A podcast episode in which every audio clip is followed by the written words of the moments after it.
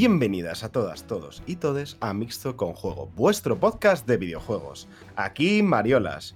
¿Qué tenemos en el menú de hoy? ¿Qué tenemos en el menú de hoy? Pues la verdad es que alguna que otra actualización de lo que estuvimos hablando del gran programa Ya te como de la semana pasada.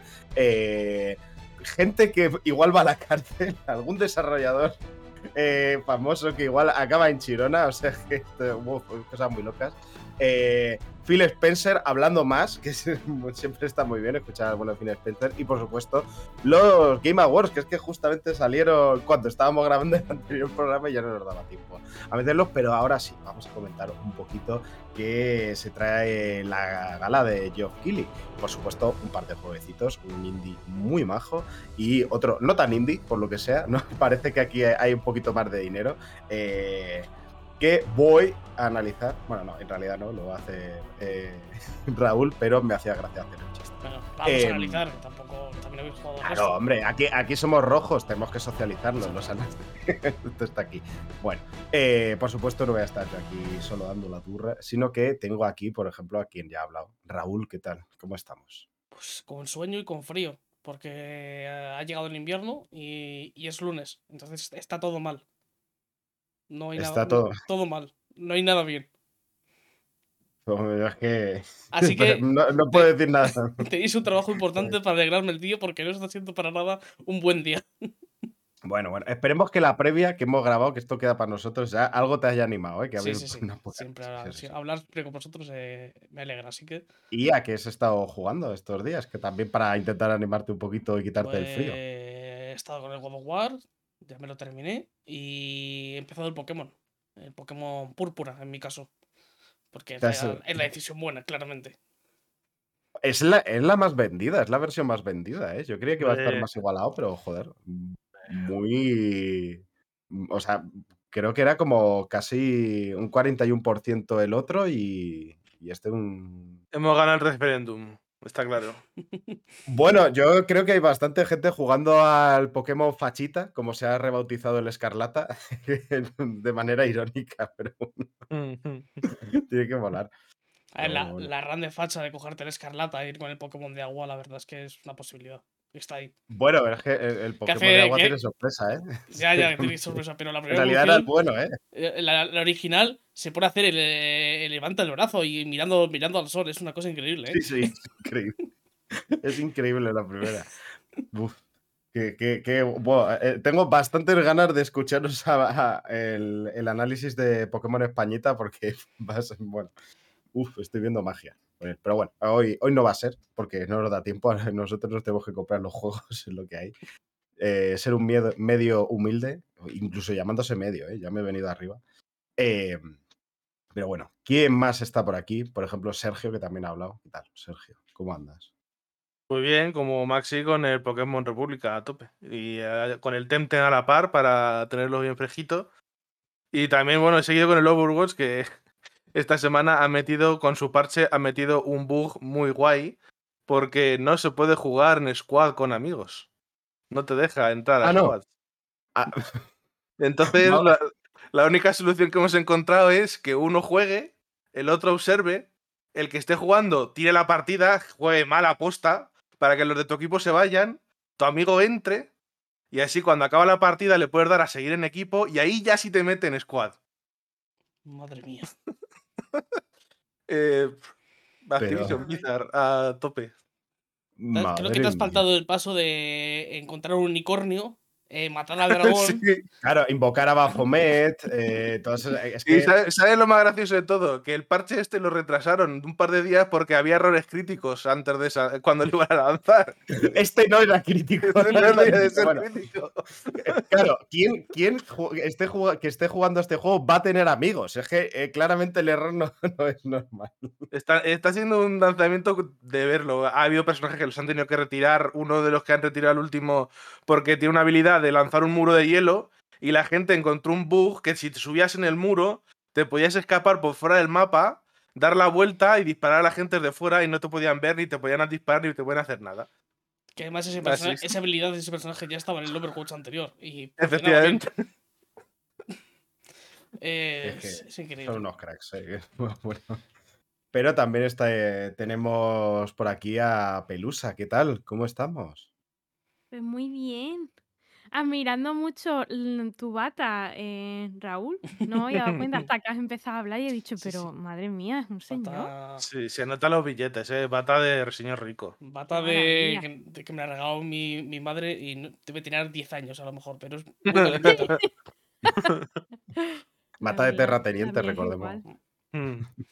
¿Y tú qué has estado jugando, Pelusilla? Pues creo que no he jugado a nada. He estado bicheando eh, los Sim porque me he metido en un fregado y ahora tengo que hacer un directo y hace un milenio que no juego a los Sim y no sé qué cosas hay y han metido muchísimas, muchi- mu- muchísimas cosas. ¿Está Sí, ya gratuito? Que Lo iban a hacer el free to Sí. play. Está gratuito Creo ya, sí. que el, el- creo que el juego base sí. Mm.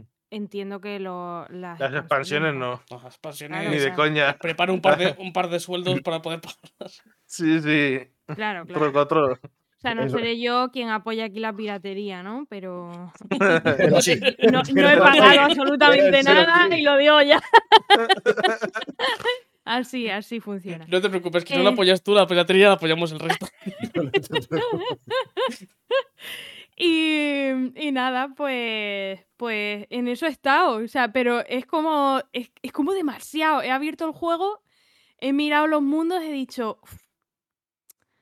Y lo he cerrado. Es lo que he hecho, instalármelo, abrirlo, eh, abrumarme y cerrarlo. O sea que eso es lo máximo que, que he hecho. Este abrumada por la vida virtual, ¿eh? Es como. Un, un, me- un me ha agobiado de libro, Eh, vamos. Hostia, es que, pero es que, es que te paras a pensarlo y si quieres hacerte un personajito, o dos o tres, luego la casita, luego es que ahí se te van ya, ahí se te va una semana de juego. Bueno, pero realmente esa es la gracia de los Sims, ¿no? Luego el que hagan su vida es lo de menos. Lo guay no, es no, hombre, por hacer la supuesto, o sea, casita y eso. yo a lo que voy es a gastarle putadillas, voy a, manipularlo un poco porque siempre, mm, siempre e- es, lo- es a lo que me he dedicado yo. Normalmente es como que los pruebo porque el, el 2 y el 3, los Sim 2 y 3 me los salté. Entonces para mí el 4 era todo nuevo. Entonces lo, lo he ido probando. Cuando salía algo lo probaba en plan, ah, oh, mira. Pero es verdad que el mundo al final se siente como muy vacío y a mí no me interesa en absoluto trabajar en un mundo virtual, ni que tenga que hacer pipí, ni nada. eh, todas esas cosas las quito eh, y a tomar por culo. O sea, no, no te gusta el metaverso, ¿no? Es un poco lo que sea, ¿no? Pero sí, pero si me toca las narices los juegos rollo eh, WoW y cosas así que le tienes que echar ya horas. O sea, es como, es que no, es que yo no estoy trabajando para esto, no me pagan, no me pagan. yo no quiero echar De tanto hecho, tiempo. pagas tú. O sea, es un poco. Efectivamente, efectivamente. Entonces, no, no, no. Yo mm, eso lo, lo quito. A mí lo que me hacía mucha gracia era meterlos en la piscina y quitar la escalera. Por supuesto, eso sí. O sea, matarlos. Eso fue lo que te gustó. Era, O encerrarlos era en en cuatro que- Es un clásico, vaya. Joder, chico, encender la Mientras- cocina, ¿no? Todo Mientras hagan pie, no van a morirse. Pues No hacen, no hacen pie en ningún sitio. Claro, Creo- la. Puede, creo que, no sé si puedes hacer ahora piscinas. No, creo que, que podías hacer como lagunillas y cosas, pero creo que no se pueden bañar ahí. Si os gusta ese rollo de maltratar a los Sims, hay un tipo que se llama Josh, que tiene un canal que se llama Let's Game It Out, en el que literalmente abduce a todo su vecindario para eh, dejarlos eh, en una cristalera eh, en la que les pinta cuadros de ellos, de fotos que les saca, y las cuelga y, y luego trae a gente para que vea las fotos. Es una cosa loquísima lo que hace ese señor. Es una cosa súper turbia, eh, ¡Qué que, es, que escala de una manera loquísima porque todo empieza haciéndose una casa con cristalera en la que él caga mientras la gente le ve. Bueno, maravilloso. ¡Qué maravilla! Es una cosa increíble. O sea, mi idea es hacer eh, políticos españoles. eh, creo que los voy a meter en la universidad o en el instituto o algo y torturarlos muchísimo. Eso ya sí que es fantasía. Sí, sí. Políticos con estudios. Moya. Bueno, Hombre, títulos tiene. nadie, nadie ha dicho Con que- estudios pulsados, digo. Estudios ya es otra cosa.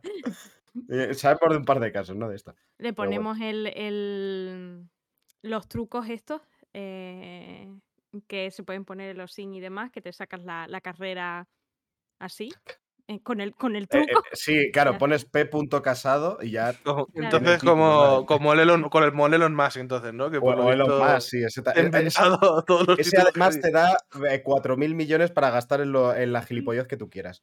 Ese es, es un Mm, Hay una muy- cosa que tengo clara y es que el señor de Vox, que por supuesto no me acuerdo del nombre, como no me acuerdo de ningún nombre de nadie. A ver, nunca señores en Vox hay unos cuantos. No, el señor, el señor de la barbita, que está un poco visco.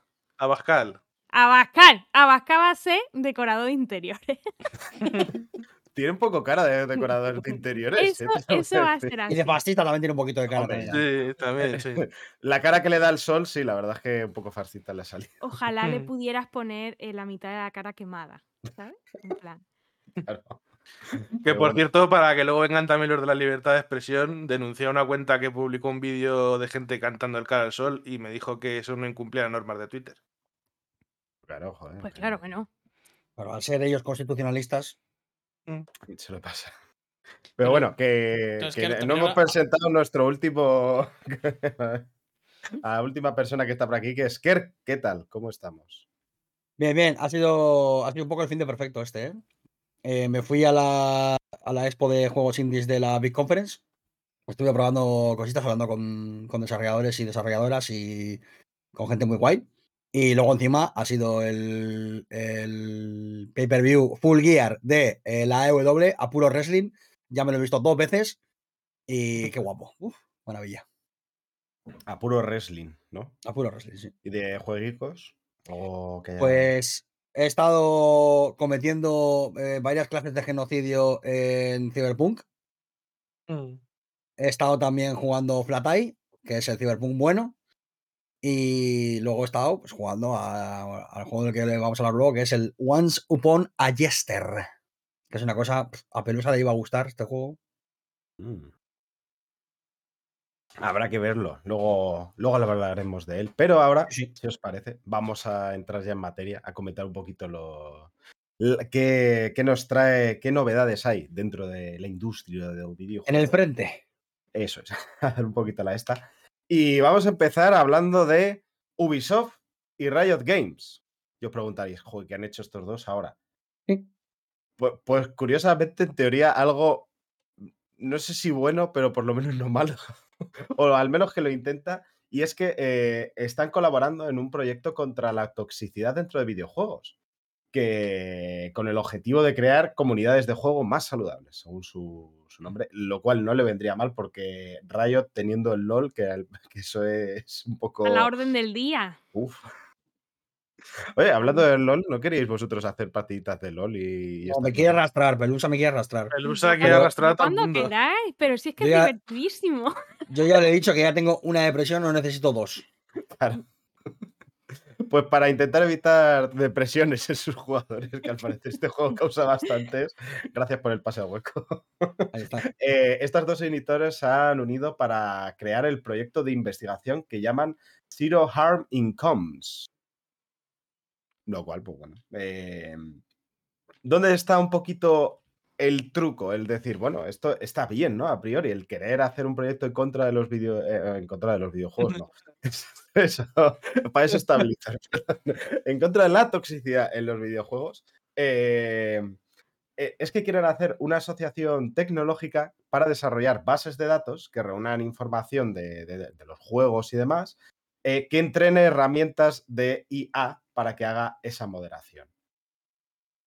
Y aquí, aquí está un poquito la, el, el rollo, porque es que al fin y al cabo la moderación por parte de bots ya se ha demostrado un poquito que no sirve de mucho porque realmente eh, luego la gente eh, aprende qué es lo que no puede poner. Evidentemente no pueden poner pues e, e, en alta... Es que, es lo que estaba pensando, o sea, en, TikTok se saltan eh, un montón de, reglas, de cosas de las que se puede hablar, de las que no, cosas sexuales y demás, simplemente cambiando las palabras o, en el o resignificando. Claro, claro, o sea, que es que eso es para nada. La berenjena de WhatsApp, vamos, que, ahora todo el mundo sabe lo que significa berenjena con gotitas, ¿no? Es que es así. O, el fuego, ¿no? Para ligar, o sea, es como se resignifican las cosas para hacer nuevos estos. Claro, ahí está la gracia de que una IA sería capaz de adaptarse a eso, pero aún así va a ir más tarde, lo cual, pues bueno, supone un cierto problema, pero bueno, supongamos que eso, o sea, es, lógico que lo que se cree nuevo vas a tardar un poco en implementarlo a la hora de moderación, sea IA, sea personas, sea lo que sea. Pero también es cierto que, claro, ¿cómo va a entrenar esa IA? Porque no sé si os acordáis que hace tiempo saltaba la noticia de que no sé qué IA que estaba, estaba mm, aprendiendo de redes sociales y demás, sea, empezó a publicar cosas nazis. O sea, es un poco como la, no sé. No ha pasado varias veces que han metido IAs en Twitter para aprender de, la, gente y tal, y a los 10 minutos eran, eran nazis las IAs. E, es que te quiero decir, mm, no sé si la tecnología está lo suficientemente desarrollada como para funcionar de manera autónoma. Y es que, claro, eh, a, mí, a mí me traen muchas dudas. O sea, me parece que es un esfuerzo interesante y útil, pero mm, no sé hasta qué punto va a llegar a algún lado. Y además, joder, que lo hagan Ubisoft y Rayo Game, la verdad que está bien porque otra cosa no, pero también te digo que Ubisoft eh, y Rayo, o sea, más que moderar dentro de sus juegos, que también, también podrían moderar un poquito para lo que es el interior, porque ya hemos hablado varias veces de, de cómo dicen esto y que esta gente sea la que vaya a liderar, eh, porque además luego quieren precisamente que más compañías se unan para, para crear más bases de datos que, refuercen esta, esta IA o estos sistemas de IA para hacer moderación en general. Pues que estos dos lo hagan cuando dentro de su propio ambiente de trabajo es una puta mierda, pues tampoco me da la mayor de las confianzas de que vayan a hacer eh, el mejor de los trabajos en esto. O sea, es que me, da muchas dudas. Es que no, no, sirve, o sea, lo del tema del de, el LOL, a mí me escama mucho en el sentido de que eh, el público que tiene, entiendo que cuando empezó no sería tanto, pero el público que tiene es muy infantil. Eh, y por ejemplo, yo he ido a una Gamer G en Madrid y, o sea, yo al LOL llevo jugando desde que tenía 18 años, que es un juego que me gusta realmente, o sea, me, encanta la estrategia que tiene. Y me parece muy bonito cuando lo sabes jugar y demás. Eh, y luego, como cuando me dan una paliza me río, pues es que mm, me da igual, ¿no? Em, pero yo salí de allí diciendo, no vuelvo a un evento de estos. O sea, el, el, tuvieron que parar el combate que estaban haciendo porque uno de los jugadores se levantó de la mesa y empezó a encararse con el otro equipo y no sé qué. O sea, ¿de qué me sirve a mí que moderes un chat si todo lo que envuelve los eventos, los jugadores, eh, Ocelote, hola, te mandamos un besito. Todo lo que envuelve lo demás, eh, lo que te está vendiendo es otra cosa. Lo que te está vendiendo es. Mm, somos unos cracks mastodónticos, eh, grita mucho y cágate en los muertos de todo el mundo y Te está vendiendo furbo, ¿no? Como en Está este, vendiendo pues. LOL. Es como Efectivamente, efectivamente. Lo, lo- es, es- es eso, es el furbo. De hecho. Alberto, cuando, cuando va a ver un partido de, del LOL, me dice, me voy a ver furbo. Y digo, sí, boom, venga. Entonces, eh, eh, eso es lo, po- es lo problemático. Lo problemático es que la gente que está metida en ese negocio es basura. Entonces, pues Claro, es bueno. que, es que si las IAs que los van a crear, los van a crear basuras de persona, yo no sé qué bien van a, van a, filtrar estas IAs. Que además luego hay un peligro añadido de dentro de lo que es todo lo, todo lo que es la moderación por bots. Y es el hecho de que eh, durante una temporada, o sea, bueno, la IA en teoría aprenderá, pero durante una temporada se va a empezar a filtrar cosas dichas de manera... O sea, ti- tienes eh, límites. Primero que se van a, a coger cosas que no deberían ser moderadas, se van a interpretar de manera negativa. Eh, y, luego tienes que estar ahí reclamando y bueno, pues eh, mm, cuidado. Y luego, el- vamos, un poco eso. Es que, es que mm, tiene fallitos por ahí que, que no sé si es la mejor de las maneras porque, sobre todo, me parece que es erróneo como que lo que se publicite sea solamente esto. O sea, si quieres hacer una moderación mejor, está bien que quieres hacer mejores sistemas de moderación automática porque evidentemente te va a filtrar la mayor cantidad de purria, pero también tienes que hacerlo, tienes que mejorar tus sistemas de moderación humana. Es decir, para que cuando se haga esos errores la IA o lo que sea, o el bot, tú tengas un buen este que, que diga, oye, pues esto debería estar, eh, haber estado baneado y esto no. Y, y bueno, también eso mm, pasa por porque tus guías de- morales, ¿no? A nivel de empresa sean buenas en la vida real. O sea, no puede ser que estés diciendo, no, no podéis, eh, ensal- eh, no se pueden poner comentarios sexistas y luego tengas a, a la mitad de tus ejecutivos yendo como si fueses una Pero, peli de, de, y exceso. O sea, que no. Mariolas, Es tú no- piensas eh, como esta gente. ¿Para qué pagar a gente? Es que, no pagar a gente para que lo haga IA. Es que me veo que es un poco eso. O sea, O que es sea, un es- poco. Claro, el- están pintando un edificio que, el- que n- está lleno de grietas, mugriento y demás, y están diciendo, bueno, vamos a darle una manita de pintura. Yo Claro. no es, no por defender a, a Rayo ni a ninguna empresa en general, porque las quemaría todas, em, pero sí que es verdad que eh, hay una imposibilidad de revisar absolutamente eh, todos y cada uno de los casos. Entonces, Ujú. en, es- en ese sentido, em, una herramienta de IA con Deep Learning que pueda aprender a interpretar comentarios en base a eh, interacciones del usuario y tal, puede ser una herramienta muy interesante como, como herramienta de corte, digamos, para eh, parar un un número de comentarios, yo que sé, por ejemplo, con, con términos eh, eh, despectivos raciales, tal, todo ese rollo, que pueda directamente eh, eh, hacer como una, una, ¿cómo se? como una nota de corte y a partir de ahí todo lo demás que se revise por humanos. Si esto Claro. va a ser, aquí dejo a la IA, Mariola, y- claro. Pero si esto va a ser aquí dejo a la IA y, y yo no yo no me encargo de nada, es simplemente es eh, una mierda. que es lo que quieren Eh, hacer, pero- claramente. Yo no lo sé, pero el, problema es que eh, no me, o sea, no me sirve de nada eh, la publicidad está de, herra- de herramientas para moderación, tal, no sé qué, porque lo que realmente hace falta es eh, muchísima educación.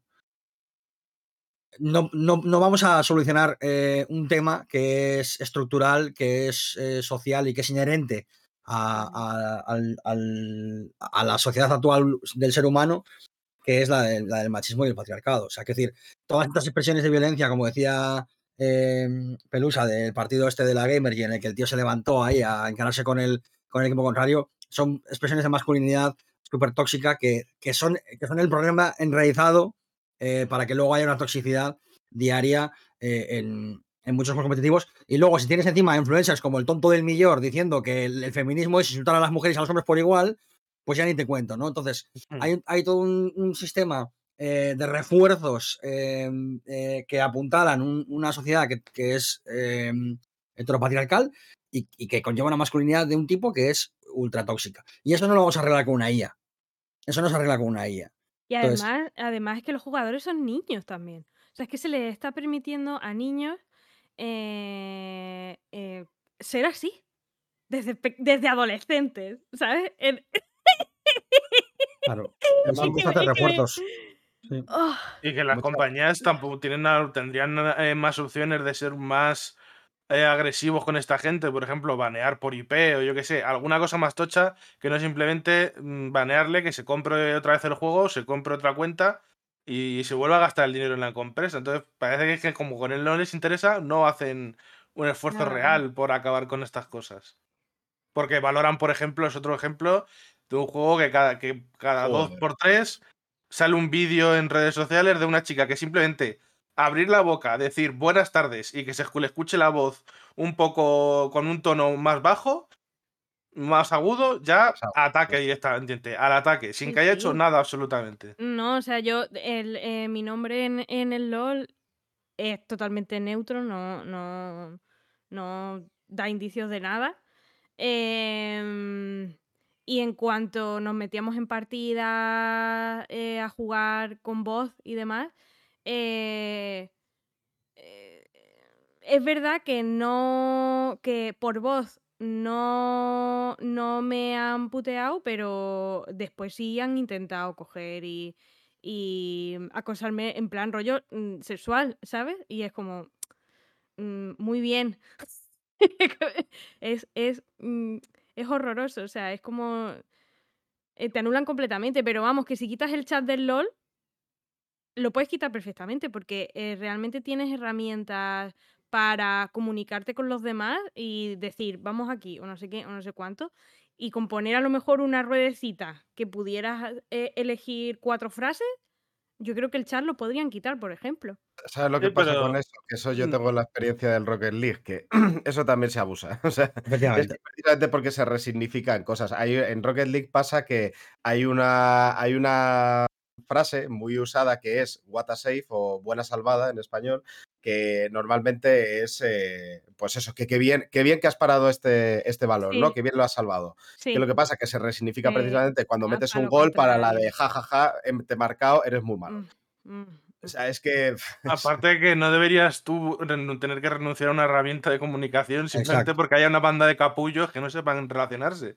Hombre, está clarísimo. Pero que a mí me quitan el chat y a mí me parece bien. ¿Sabes? O sea, porque si Mm. ya entro en la partida y para que la partida sea cómoda para mí tengo que silenciar a todo el mundo, pues es lo Es que es- mismo. Es que, Es que para mí es lo mismo. O sea, yo ya estoy jugando con, con, con, es- con esa criba. Yo no me entero de mis compañeros si no ponen señales en el mapa y demás. Yo no, yo no sé qué están diciendo, porque lo primero que hago es eh, silenciarlos nada más entrar. Es que me da igual que no me que tu salud nada. mental va por delante, eso, Claro. también eh, es verdad. Por, por Pero que no deberías tener por qué, por qué hacer esto y las, y No, las, no. empresas nunca ponen de su parte. Por supuestísimo. Pero que vamos. Al final es lo de siempre, es, es ceder siempre el espacio los, los, los perjudicados. A mí me toca un poco los cojones por eso. Porque yo el Rocket League lo dejé precisamente por eso, porque, porque llegó un momento en que era inaguantable. Fallar cualquier balón eh, conllevaba 40 mensajes de what a save. Y es simplemente inaguantable. Es como yo no quiero aguantar que alguien me esté eh, vacilando y me esté haciendo bullying porque falla un puto balón en un puto videojuego de mierda que no tiene ninguna puta Madre importancia. mía. Encima ni siquiera en partidas ranqueadas, porque si fuesen ranqueadas, todavía puedo entender que tampoco, pero puedo entender que hay un cierto tensión porque, eh, joder, eh, te estás jugando, digamos, el, el ranqueo y tal. Quizás entender un poco más de nerviosismo. En una partida sin rankear es que debería ser todo lo chill posible. Pero mira, yo te digo una cosa, yo hay veces que estoy, tengo un día malo, me pongo el Rocket League y me enfado. Claro. Y, y en mi casa digo, es que, que tío, más malo es que tal, no sé qué, pero soy muy consciente de que esto lo estoy diciendo para mí porque estoy teniendo un día malo y estoy lashing out, estoy simplemente marcándole este. Lo que no voy a hacer es cargarlo con esa persona. Yo Claro. lo estoy, estoy haciendo de una manera de, de decir, yo soy consciente de esto, intento calmarme, o dejo el juego, o, o lo- o intento en la siguiente partida hacerlo más calmadamente, pero lo que no voy a hacer es ir a echarle mi mierda a otra persona. Eso es lo que no hay que hacer. Y es que hay gente que lo acaba haciendo así, que bueno, que es mm, más allá. Y el, y el problema es que a esa gente es la- a la que hay que echarla, a la que se comporta mal y a la que jode la experiencia de juego al resto, imponiendo la suya, además, porque es una actitud súper egoísta, porque es la de, como yo no me lo estoy pasando bien, te voy a joder el resto de la partida a ti. Es como tronco. pues no, no, no está bien eso. No es manera de comportarse en ningún lado, ni en internet ni en, ni en la realidad. Pero bueno. Eh, que como dice Kerr, que es un problema estructural que tiene más que, ver con, otra, con, otras cosas que, bueno, que esto no lo va a solucionar. A mí me parece bien que se hagan avances en, en, esta, en estas direcciones, pero eso, es que sabe eso, sabe a insuficiente, causa ciertas dudas por ciertas tal, no sé, es como, debería ser una buena noticia, pero para mí se me queda en interrogación. Aparte, viniendo los estudios de los que viene, a mí me sabe más a gesto de Carla Galería bueno, que a algo genuino también, ¿eh? Pero mira, yo ya los gestos de las empresas, eh, verlos como genuinos me parece que es absurdo, siempre va a haber un interés detrás, pero mientras su interés sea en hacer las cosas en la dirección correcta, yo me conformo. O sea, no, no le voy a pedir no. eh, eh, una moralidad absoluta a una empresa privada, pero mientras, mientras el barco reme en la dirección que yo creo que es la correcta, adelante. Sí, pero que por lo menos se intenta, ¿sabes? Que, que ya es un principio, porque hay empresas que directamente les da igual absolutamente toda la toxicidad que puede generarse en sus juegos y, y que no hacen activamente nada para, para cambiarlo. O sea, y hablamos de, hablamos de mantener comunidades de peña nazi, eh, de gente acosando a mujeres, Está hablamos de cosas muy graves, hablamos de acoso hasta el suicidio, cosas así de graves que no hacen, que activamente deciden no hacer nada. Y eso ya sí que es un tema ya eh, extremadamente grave. Por lo menos lo intentan, yo que sé, pues bueno, pues yo que sé, pues vamos Sí, lo que pasa es yo que sé, con Ubisoft me- a mí me jode un poco que a nivel interno parece que no estén haciendo nada por sus propios trabajadores. Y bueno, te salen con esto que está bien, pero no sé. Necesito más, ¿no? Hombre, hay mucho trabajo por delante, pero bueno. es Desde Mixto con Juego apoyamos el adoctrinamiento de eh, educación emocional, Mm. responsabilidad emocional, cosas LGTBIQ+, Uf. mm, mm, de Ahí ya todo. la has liado, ya Adoctrinamiento la- de todo. Venirse con adoctrinamiento. Además, adoctrinamiento, ¿eh? Aquí de cara a la de sí, ¿qué pasa? ¿Qué Hombre. pasa, desgraciado? Al cine. sin máscaras. No, Os no. vamos a hacer a todos rojos y gays. Vamos. Así es. te- Al cine. ¿qué es eso? Teniendo en cuenta que cierto partido se quejó hasta por educación nutricional, porque eso, no sé. Hombre, los donetes, ¿eh? El día de los donetes. Bueno, eh, vamos a hablar de gente muy buena, irónicamente, como Blizzard.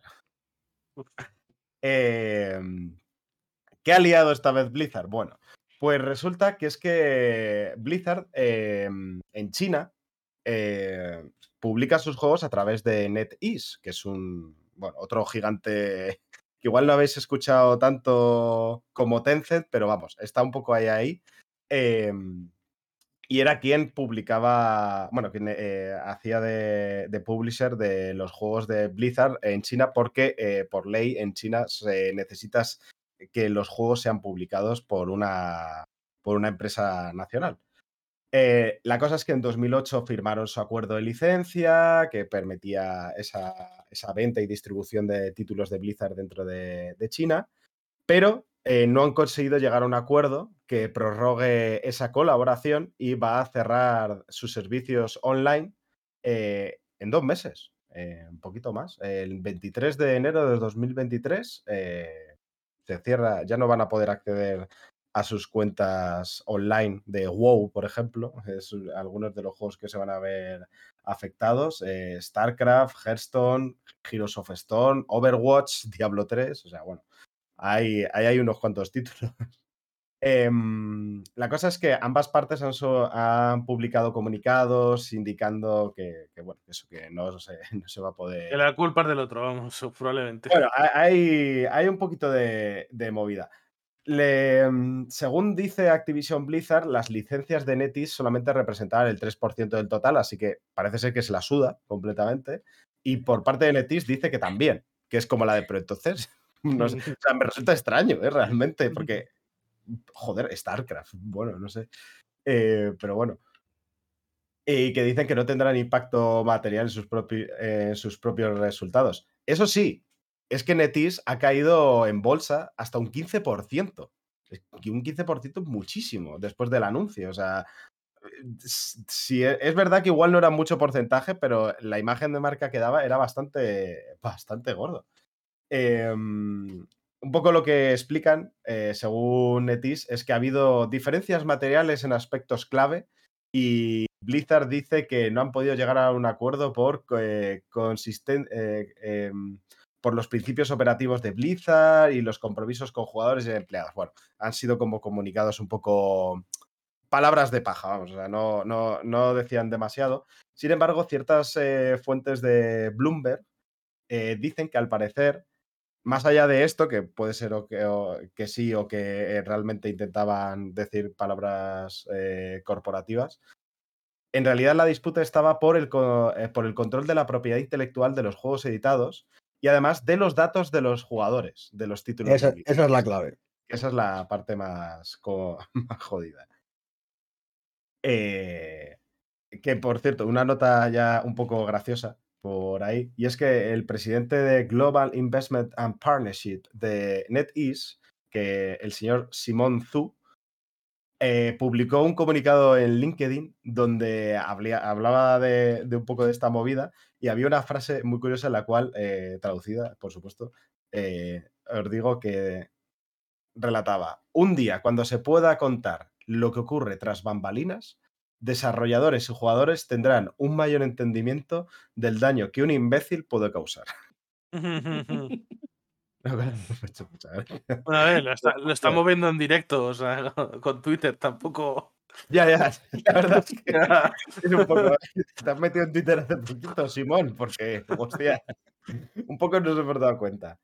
Y, y nada, pues eso, que estos juegos se, irán pirando. La pregunta es si Blizzard intentará buscar un nuevo socio, el cual el más probable sería Tencent, precisamente. Es, que no hay muchas más opciones. O sea, la movida de esto es que no hay muchas más opciones que Tencent para el nivel que maneja Activision, claro.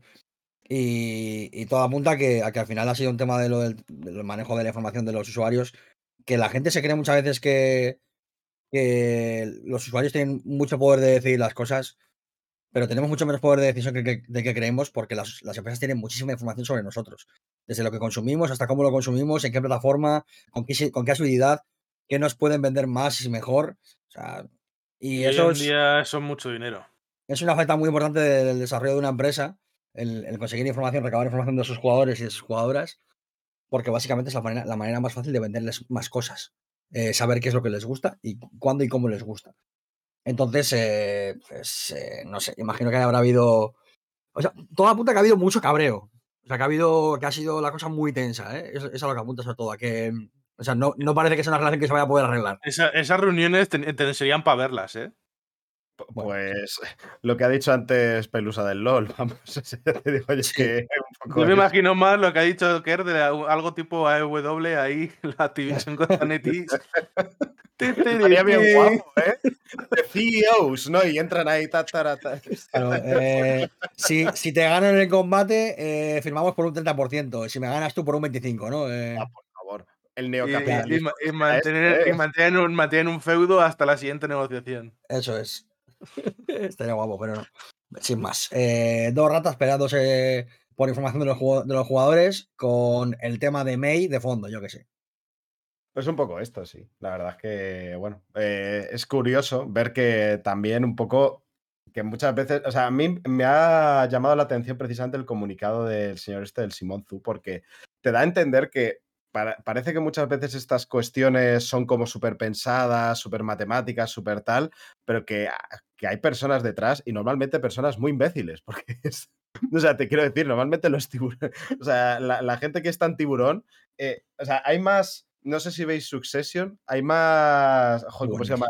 El hermano mayor, que no me acuerdo ahora. Eh, tengo, em, hay más de como ese señor que, otras cosas. Hay más Elon Musk por el mundo de lo que te podrías pensar. Lo que pasa es que tienen mucho dinero y mucho éxito, que es. es que si eres, aunque seas imbécil, si tienes dinero para tener intentos infinitos para triunfar, pues al es final eh, bueno, es que alguna vas a se, me ha olvidado que estábamos grabando en un podcast y he hecho comillas en el aire, pero bueno, ya sabéis cómo va esto. O sea, si te puedes permitir vidas infinitas, al final vas a batir el récord del juego. Claro, es un poco, es un poco realmente la criatura más poderosa del Dark Souls eh, es el jugador, porque siempre va a volver. Los monstruos acaban muriendo. o sea, en realidad es, e, es un poco, aunque seas el, la mayor mierda, por puro intentona lo vas a conseguir. Pues aquí es un poco lo mismo. La gente rica que es capaz de volverle a intentar, intentar, intentar, pues al final tendrá éxito en algún momento. Quien no puede ni siquiera permitírselo, pues. Y si encima tienes agentes en algunos gobiernos que después de haber fallado 80 veces le dicen, no, no, pero esta, esta sí que va a funcionar. Y te siguen dando dinero, pues, pues joder, así yo soy rico también, te quiero decir. Bueno, hay que saber, hay que saber engañar. Mira, y esto es perfecto para hablar de la siguiente noticia. A ver, tengo una cosa, ojalá fuese rico por eso y no porque su padre tenía niños esclavos en una mina. Eh, me parece mejor ser rico porque haya políticos que te den dinero que no esclavizando a niños, la verdad. O sea, en la escala de mierda de persona que eres, me parece mejor eh, no esclavizar a niños. Esta es mi opinión sobre eh, los putos CEOs. ¿Qué os parece? Bienvenidos a la vuestra. Bienvenidos a mi TED Talk. Es que, se, nos, olvida, eh, ahora que está casi en Pokémon, se nos olvida mucho el aporte que hizo Elon Musk a, a, Pokémon, ayudando mucho en el desarrollo de Pokémon Esmeralda. Vosotros buscad Elon Musk Esmeralda y ya veréis toda la información de cómo ayudó al desarrollo de Pokémon. Vais a pasar una tarde muy divertida. Sí. Sí, sí, eh, información para no dormir realmente. Eh, pero bueno, ¿qué os parece si hablamos también de gente que, que bueno, que, igual acaba en el trullo. Vamos, bueno, que Esta es la mayor fantasía que yo he leído en mi vida eh, con, con 31 años que tengo. En el mundo de los videojuegos, mira que ha habido momentos de fantasía, ¿eh? Eh gente que se deja pendrives con pornografía y, y builds de juegos por ahí perdidos. Eh, gente que, que, destina dinero de otro juego a hacer otro juego y dejando uno abandonado en la mierda y lo publica. Bueno, cosas, muy, cosas muy raras. ¿Por qué todos esos ejemplos son de la misma persona? De la misma persona. era, era el regalo para la gente que está atenta. Pero lo que, pero lo que ha pasado esta semana, yo creo que es la fantasía más loca que puede haber, porque es que es, es, que es una cosa maravillosa. Y además involucra a un juego que me parece una locura, que es eh, Balan Wonderland. Sí, sí, bueno, que hablando, de locuras. Que es definitivamente una cosa. Yo, cuando leí esta noticia realmente tenía que mirar, o sea, eh, dije, a ver, no será hoy el día de, de, los inocentes, porque nunca sé cuándo es, porque yo las fechas, la verdad es que no las sé, lo, he tenido que mirar porque digo, no puede ser que cuando se publican estas noticias fake. Sé que los americanos es en abril, pero... Ya, ya, bueno, yo no, yo no sé, pero ya, pero ya ahora las cosas se dibujan. Igual es el Aper Full de, de, Tailandia, yo qué sé, ya no tengo ni puta idea. Entonces, pues. A ver, como hemos hablado, eh, esto implica a Balan Wonderworld, eh, Balan Wonderworld, Mario, a ver si te centras. Em, y específicamente. ¿Era, Wonderworld o Wonderland? Wonderland. Wonderworld. Wonderworld. Yo tengo escrito como Wonder Yo sí me acuerdo, aún lo tengo en pesadillas. ¿Cómo es? ¿Te acuerdas la demo cuando jugamos la demo? Joder, que sí me acuerdo. Buah, chaval. Creo que nunca me he reído tanto, eh. Yo me estaba riendo, pero a la vez por dentro eh, dolía. Moría un poco, ¿no? Por, dentro, por dentro dolía, la verdad. Es como el gas de la risa del Joker, ¿no? Te está matando, pero la verdad es que echas un buen rato. Otra cosa que le iba a gustar mucho a Pelusa, eh, pero no por los motivos que ella cree. Porque es un, es un desastre artístico que no te puedes imaginar, o sea. Pero porque me reiría muchísimo. No sé si te ibas a reír o te ibas a cuchillar las córneas, no tengo muy claro. Hombre, si me va a gustar. Tipo como cuando hay un accidente. Como cuando hay un accidente y no puedes dejar de mirar. Pero yo me río mucho con esas cosas. O sea, por favor. Pues, pues ya sabes, eh, a bajarte el Balan Wonder lo que sea y a disfrutarlo. Bueno, eh, pero aquí no estamos para hablar de Balan Wonder World o Wonderland o,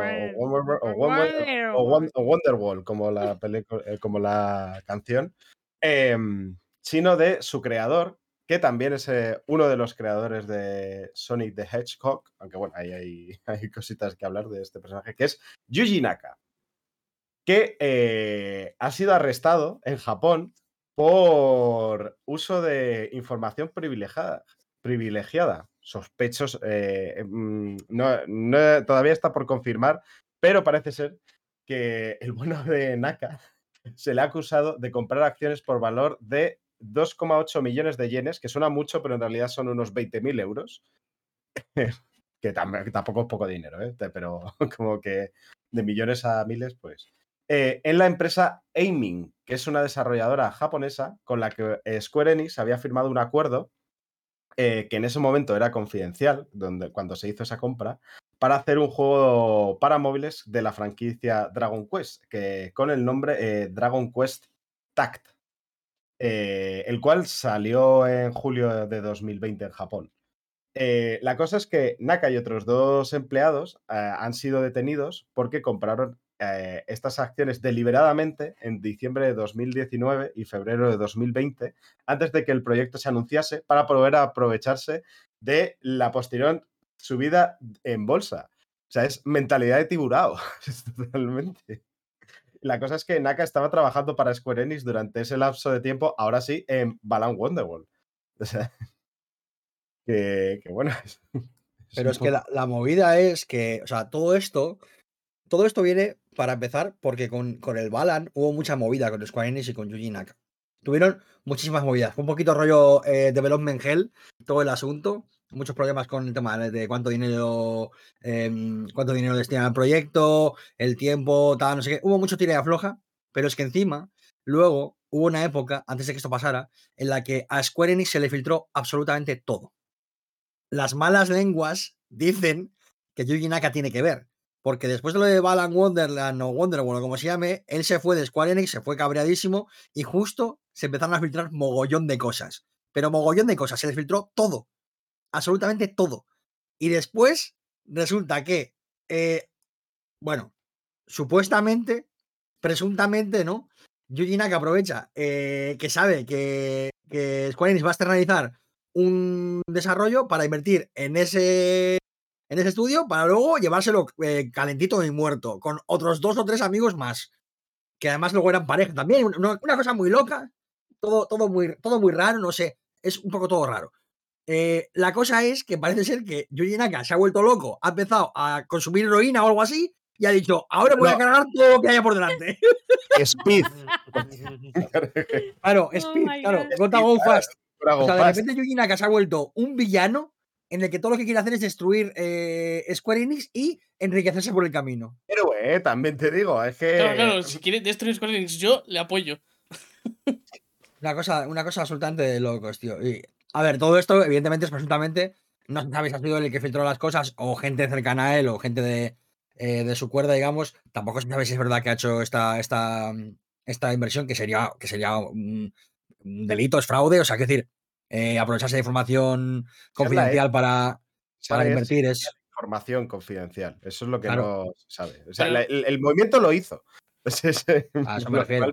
un poquito mal. Es que si tú inviertes sabiendo que tal, eh, es ilegal, esto no se puede hacer. Exacto. Aunque lo hace muchísima gente, ¿eh? O sea, es ilegal cuando te, cuando te pillan, quiero decir, o sea. Es que, es tanto... que se lo largase Square Enix. O sea, es que esto también me da a mí que hay también. Si, queréis echar un ojo, eh, buscad en Google lo que son apuestas en corto y ya veréis qué divertido. Cuando sepáis que hay gente que hay gente que invierte a que una empresa se vaya a la mierda.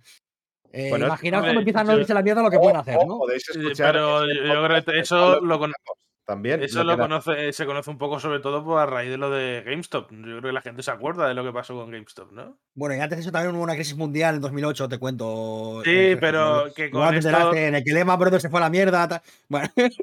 Pero que lo de apostar en corto y apostar a la pérdida, a que una empresa se va a ir a la mierda, se hizo muy conocido con GameStop.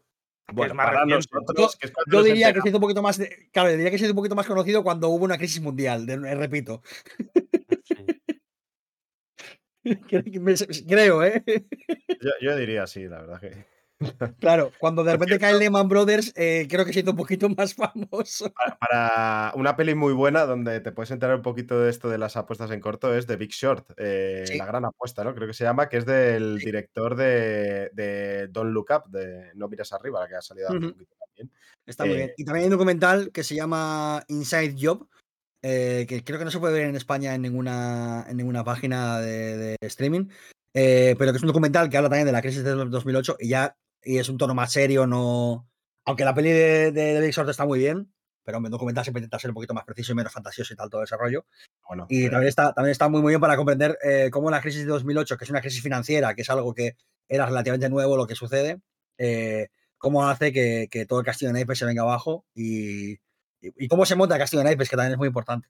Que está muy guapo cómo se monta, la verdad. La verdad es que la gente que invierte en bolsa es gente con unos valores, una ética y para nada quiere enriquecerse a costa de pues que haya gente que Mm. incluso pierda su casa, eh, no hecho, pueda comer. Hay una escena muy dinero. famosa, yo creo que es la película, una escena muy famosa, en la que sale gente diciendo que antes, antes de que se produjera la crisis, que sabían que se iba a producir y dije- diciendo, y, de est- y nos vamos a aprovechar de ello de esta manera. O sea, no vamos a decir a la gente esto va a pasar o vamos a intentar a solucionarlo, no, no, no, a ver cómo nos podemos lucrar Es de de que, lo la- que de que- esa gente. claro. Así, claro, claro. O sea, eh, las vidas no existen, existen los números y ellos juegan con los números y ya está. Es una despersonalización total. Supongo que Yo digo, un poco pregunto. psicopatillas, ¿no? A lo mejor. pregunto en un podcast de videojuegos, ¿es necesario el mercado financiero? Yo digo no. No.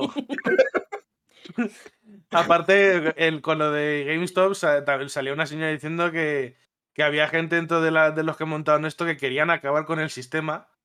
Y, Sí. y que mucha gente de ellos decía, Sí, sí, podría, se podría ir a la mierda el sistema, pero ¿sería eso tan malo?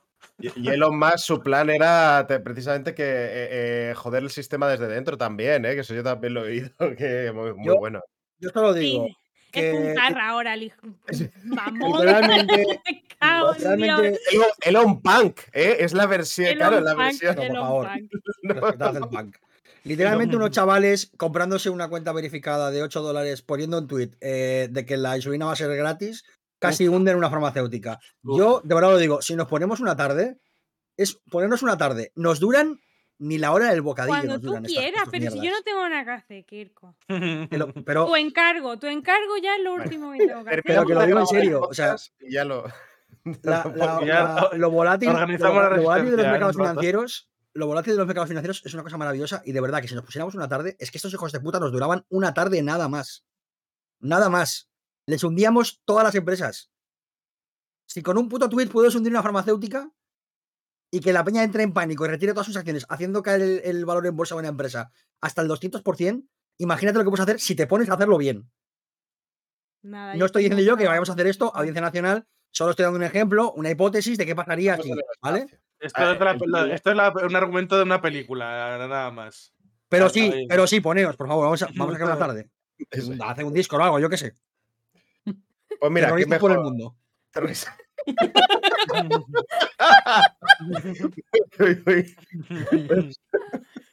Por el mundo y que haya una persona que siempre vaya andando hacia atrás, haciendo hacia la cámara. Sígueme, sígueme. Sígueme, sígueme. Ahí una. No, bueno. Eh, no voy a terminar la frase. Antes frenada de mano, tú. recojamos cable y que, que bueno, eh, y con e- todo este discurso tan bonito, tan, tan despolitizado, vamos a entrar en nuestra sección más conocida que es eh, Al rico ya te como. Ya te como, ya te como.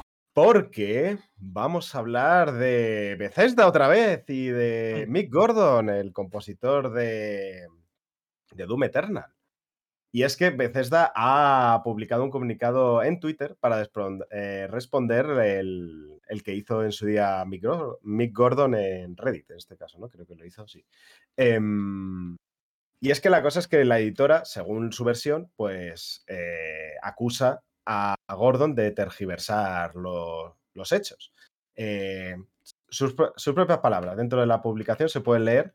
Conocemos todos los detalles y la historia de este asunto y apoyamos inequívocamente a Marty, Chad y al equipo de ID Software. Rechazamos la distorsión de la verdad y la presentación selectiva de hechos incompletos. Estamos preparados con pruebas documentadas completas para revelarlas en el lugar apropiado cuando sea necesario, que esto normalmente sería seguramente un juicio. Em, pues bueno, no se podía esperar menos de, de esta gente, pues nada, que Eh, han cerrado filas. Fuentes, créanme. Sí, sí, no, no, que yo, yo he dicho Sí, la. Además, Sobre todo que, que igual el Gordón está alguna cosa exagerada, pero joder, cuando tienes una montaña de pruebas de, de como la que presentó este señor, pues. pero no, sí, no, no, es que ellos dicen, no, no, pero créeme a mí, ¿eh? que yo tengo pruebas. ¿Me las enseñas? No, eh, luego, luego, no, es que donde sea apropiado, es que aquí en Twitter no es apropiado enseñar pruebas. Aquí no. En otro lado sí. Te las tenemos que inventar, es que es eso. Que no nos Al menos tiempo inventarlas. Esto es un poco. que me quedo sin pruebas. Como lo- el Feijóo hace poco, ¿no? Que decía, mira, aquí tengo todas estas hojas de cosas de propuestas y a ver, enséñanosla. No, no, se ha ido. o sea, ¿qué- qué? ¿Dónde está? No sé, no sé. ¿Os acordáis cuando eh, David Cage dijo, este es el guion de Beyond Two Souls y eran, y había impreso, eh, o sea, eran hojas en blanco? No había impreso el, el guion y dijo, bueno, esto es lo que ocuparía el guion si se imprimiera. Pues un poco es esto, ¿no? Eh, eh, ¿Por qué no hago Está, eso con está mis todo aquí, cuadros? está todo aquí. ¿Por qué no hago eso con mis cuadros? Es que no tengo mentalidad. ¿El tiburón. ¿Engañar? Claro. Le da- Pintas le da- una esquina y, y- y luego un cuadro así enorme. ¿Qué Y dices, esquina? esto, que- esto es el cuadro. Le das Bueno, el lienzo en que sería, blanco, le das el lienzo en blanco y le dices, ole, Claro. mira que James me ha quedado. Tremendo. ¿No lo ves? ¿Tú, ¿Pero no lo ves tú? Pues si no lo ves es que no tienes suficiente imaginación. Claro, le haces lo del rey este del traje invisible y ya está. desnudo. Sí. El traje del emperador. Eh, luego, otra nota a partir de esta noticia, eh, que ya es un poquito más tal, y es que tanto Martin Stratton como Chad Mosley, eh, Mossholder, perdón, eh, que son eran miembros del estudio, a los cuales Gordon señalaba directamente, ponía nombres y acusaba de malas prácticas, y parte del equipo de ID Software, eh, gente que se sabe que trabaja ahí, pero que no señalaba directamente, han recibido acosos y amenazas tras esta publicación. Veces de aquí dice que todo mensaje de acoso dirigido al equipo será respondido con una acción rápida y apropiada para proteger su salud y seguridad, lo cual es normal, y además pide a la comunidad que se abstenga de atacar a cualquiera de los implicados, incluido a Gordon, lo cual pues, está bien que lo digan también. Eh, que bueno, es un poco la gente, ¿no? Mm, tampoco sabiendo cómo reaccionar. Es que mm, aquí yo creo que hay como dos, dos equipos, los que siguen saltando un poco a la mínima, los cuales no han aprendido de, del, bueno, de otros casos que ha habido de esto, de también, porque todavía decir, ah, si el Marty y el chat pues han hecho cosas feas, pues no digo que esté bien acosarles, pero entiendo que quieras decirle cuatro cosas. También te digo que por ahora lo único que tienes es las palabras de este señor, que sí, que tiene muchas pruebas, pero vamos a, vamos a calmarnos, que luego pasa lo de Elena Taylor. Eh, pero luego a gente que esté relacionada con ID Software que no sea específicamente estos, es como. mm, cállate, tío. Si no sabes si esa persona es un currela que precisamente igual es quien está sufriendo esas malas prácticas también y encima vienes tú a insultar. O sea, eh, joder, la, la gente por redes, calmarse un poco con estas cosas. Hay que calmarse. Sobre todo no ir a acosar a la gente. ¿eh? O sea, no acosar, no, no- no hace falta, no es necesario. No, no aporta nada, no, no sirve de nada más que para, para generar estrés a gente que igual no se lo merece. O sea, es que es un poco eso. A mí, a mí el, el- el linchamiento así por redes tampoco creo que, que- O sea, hay que pensárselo un poco antes de sumarse a esas cosas. eh, y en general es mejor eh, guardarte tus opiniones para ti. La verdad es que es una práctica que en general eh, está En bastante general bien. está ¿eh? muy bien, sí. Lo digo desde un podcast donde, eh, donde realmente vamos a hacer nuestras opiniones como nos da la gana, pero bueno. Eh, aquí quien entra a escucharnos es bajo, su, bajo no- este riesgo. Yo no voy a, a tu casa a gritarte ¡Comunismo! Nosotros no, no nos responsabilizamos de las cosas que decimos aquí. Mm, Es decir, bueno, Es cosa de la gente que lo escucha esto. A mí, lo que me claro, queda claro, claro, es que si te has metido en visto con juego, es de, esperando un podcast de comida, oh, oh, shit, no te espera una sorpresa. Pero bueno. Así que bueno. eh, a ver cómo se sigue desarrollando esta noticia. Esto es una noticia un poquito follow-up de, de lo que había antes, de saber que cómo iban a reaccionar, pues, pues evidentemente cerrando un poquito filas. Y nada más para decir eso, que la peña, con estos casos, eh, cada vez más algo tenemos que aprender de, de esto es calmarse un poco a la hora de ir por redes a hacer este tipo de, activismo de sofá, sinceramente, que también me parece un poquito como el decir, mira, yo, yo hago cosas como estas y, y si tantas ganas tienes de hacer cosas para evitar eh, malas prácticas laborales y demás, pues hay, hay, otras maneras de canalizar esa energía mucho más útiles, mucho mejores. Vete a las asociaciones de tu barrio, apúntate ahí y ayuda a gente a parar desahucios, todo lo que tú quieras. O sea, pero en, eh, en, Twitter y en general en las redes también te digo que, se puede cambiar, calmar un poquito la cosa, sobre todo para no acosar a la peña. Pero bueno, ahora vamos a hablar de PlayStation. Y es que ha salido una pequeña noticia, bueno, es un poco una noticia, sinceramente, ahora lo, ahora lo analizaremos, porque eh, parece ser que PlayStation había estado trabajando en tecnología NFT y blockchain, según se ha podido saber por una patente que se ha, que se ha visto al público. Eh, hay que decir que, la, que, lo que es PlayStation no ha anunciado nada relativo a, a, estas tecnologías, ni para juegos de PS4, ni de PS5, ni nada.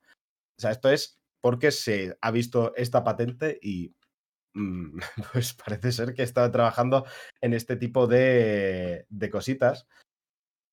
Eh, lo gracioso un poco cómo lo, cómo lo argumentan dentro de, dentro de la propia patente normalmente se puede, se suele ver un poquito el qué dirección, cuáles son las razones para hacerlo y demás, pensamientos y demás, se puede entrever. Eh, y la cosa es que querían hacer un sistema para la creación, uso, modificación y transferencia de objetos digitales dentro del juego. Eh, o sea, para hacer lo que hizo Ubisoft con el. Exactamente. Con el Gorrecon. Lo cual tiene más sentido en su, en el caso de PlayStation, porque claro, eso sí que puede dar soporte a varias compañías que quisiesen meterse. Que repito que no, que lo tengan patentado, esto es muy, muy importante, por eso digo que es, es un poco claro, una noticia.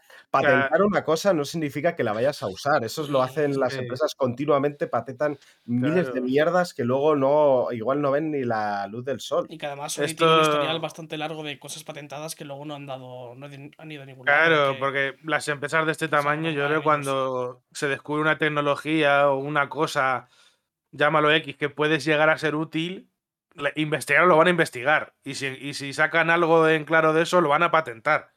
Pero luego muchas veces no le hacen ni puto caso. Se queda en el baúl de los recuerdos y ahí se ha quedado. Anda que no te dan patente Microsoft, Nintendo, ahí de cosas que se les ocurrió a alguien. Dijeron, oye, pues, ¿y si esto funcionase? Pues vamos a patentarlo por si acaso. Oye, yo qué sé. Y ahí se ha quedado, ¿no? Exactamente. Eh, la idea es un poco eh, en el texto del, de la patente hablan de, bueno, de la gente da valor a cosas físicas y ponen como ejemplo una, una pelota de béisbol y cosas de béisbol y cromos de béisbol y no sé qué, porque en Japón lo, las cosas de béisbol pues gusta mucho. También, eh, también en Sony tuvo dando tiempo de exclusivo la franquicia MLB de Sobo, entonces... por eso, sí. Eh, la cosa es que hablan, bueno, reflexionan sobre lo que es fungible y no fungible realmente dentro de los, de los assets digitales, ¿no? Que es eh, ciertos personajes, trajes y objetos, pero que claro, que son todos iguales, que es lo que significa fungible, que es indistinguible uno de otro. La cosa es que en la patente específicamente trabajaría sobre un sistema de verificación usando tecnología blockchain. Si esto es un NFT es porque es un NFT. Está un poco detrás de eso. Y si, y si os viene a la cabeza cosas como el Ultimate Team, es porque prácticamente lo que, eso es lo que estaban pensando, yo creo. Bueno, era más un rollo, pues eso, eh, ciertos objetos, poderles rastrear y autentificar la historia de que lo ha vendido, que no, cuándo fue creado. Vamos, toda esa información que sí que haría ese objeto que a priori podría, ese, bueno, objeto, ese objeto digital, eh, a priori sería indistinguible de cualquier otro, su historia, el cómo se ha vendido, el cómo, cuándo se creó y todo eso, sí que lo hace único y sería la manera de verificar eso, podría hacerlo no fungible. No fungible token NFT, vamos, es un poco el rollo. Eh... Es que imagínate una de estos de una edición del Mundial del Messi, lo que podría costar eso si solo hubiese uno. O mil.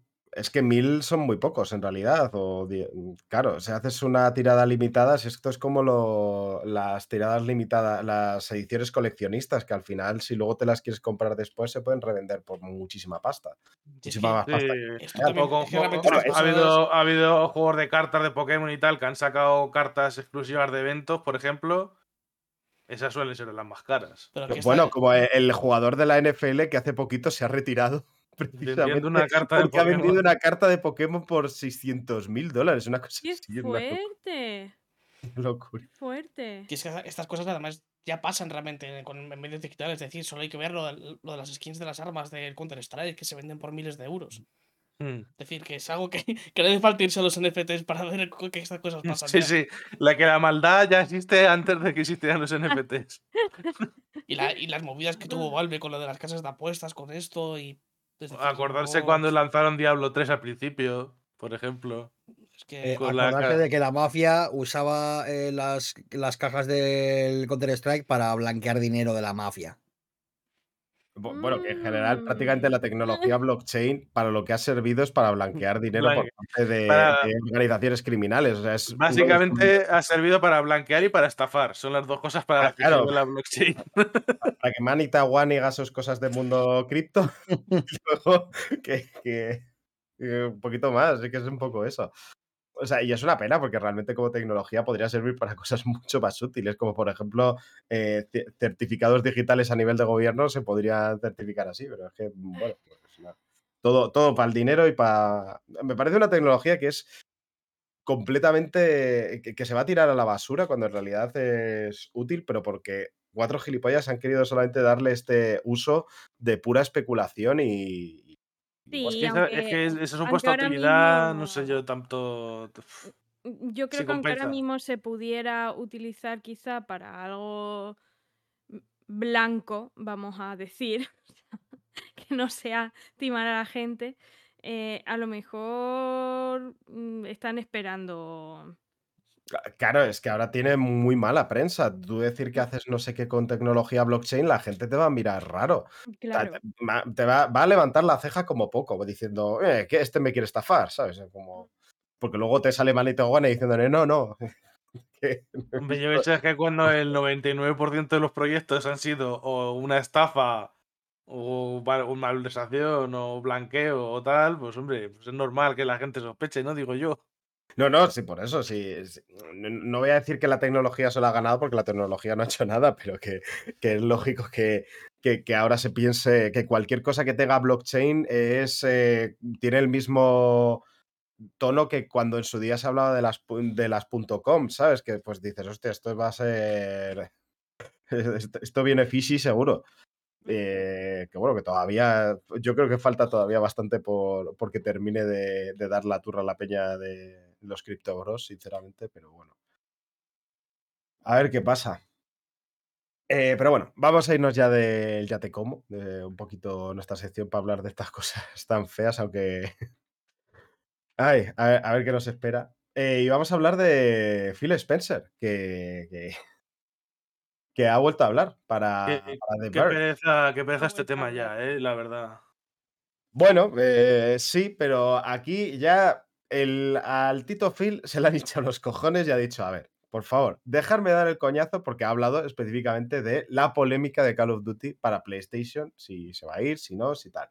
Se le han hinchado los cojones y han dicho, a ver, por favor, dejadme ya en puto paz, de verdad, que ya está, que va a haber, que va a haber, eh, que no hay nada fishy, no, cre- no creáis que tengo nada Es que eh, literalmente es un poco las personas del blockchain cuando quieren hacer algo de verdad útil, intentar quitarse toda la, la imagen de mierda.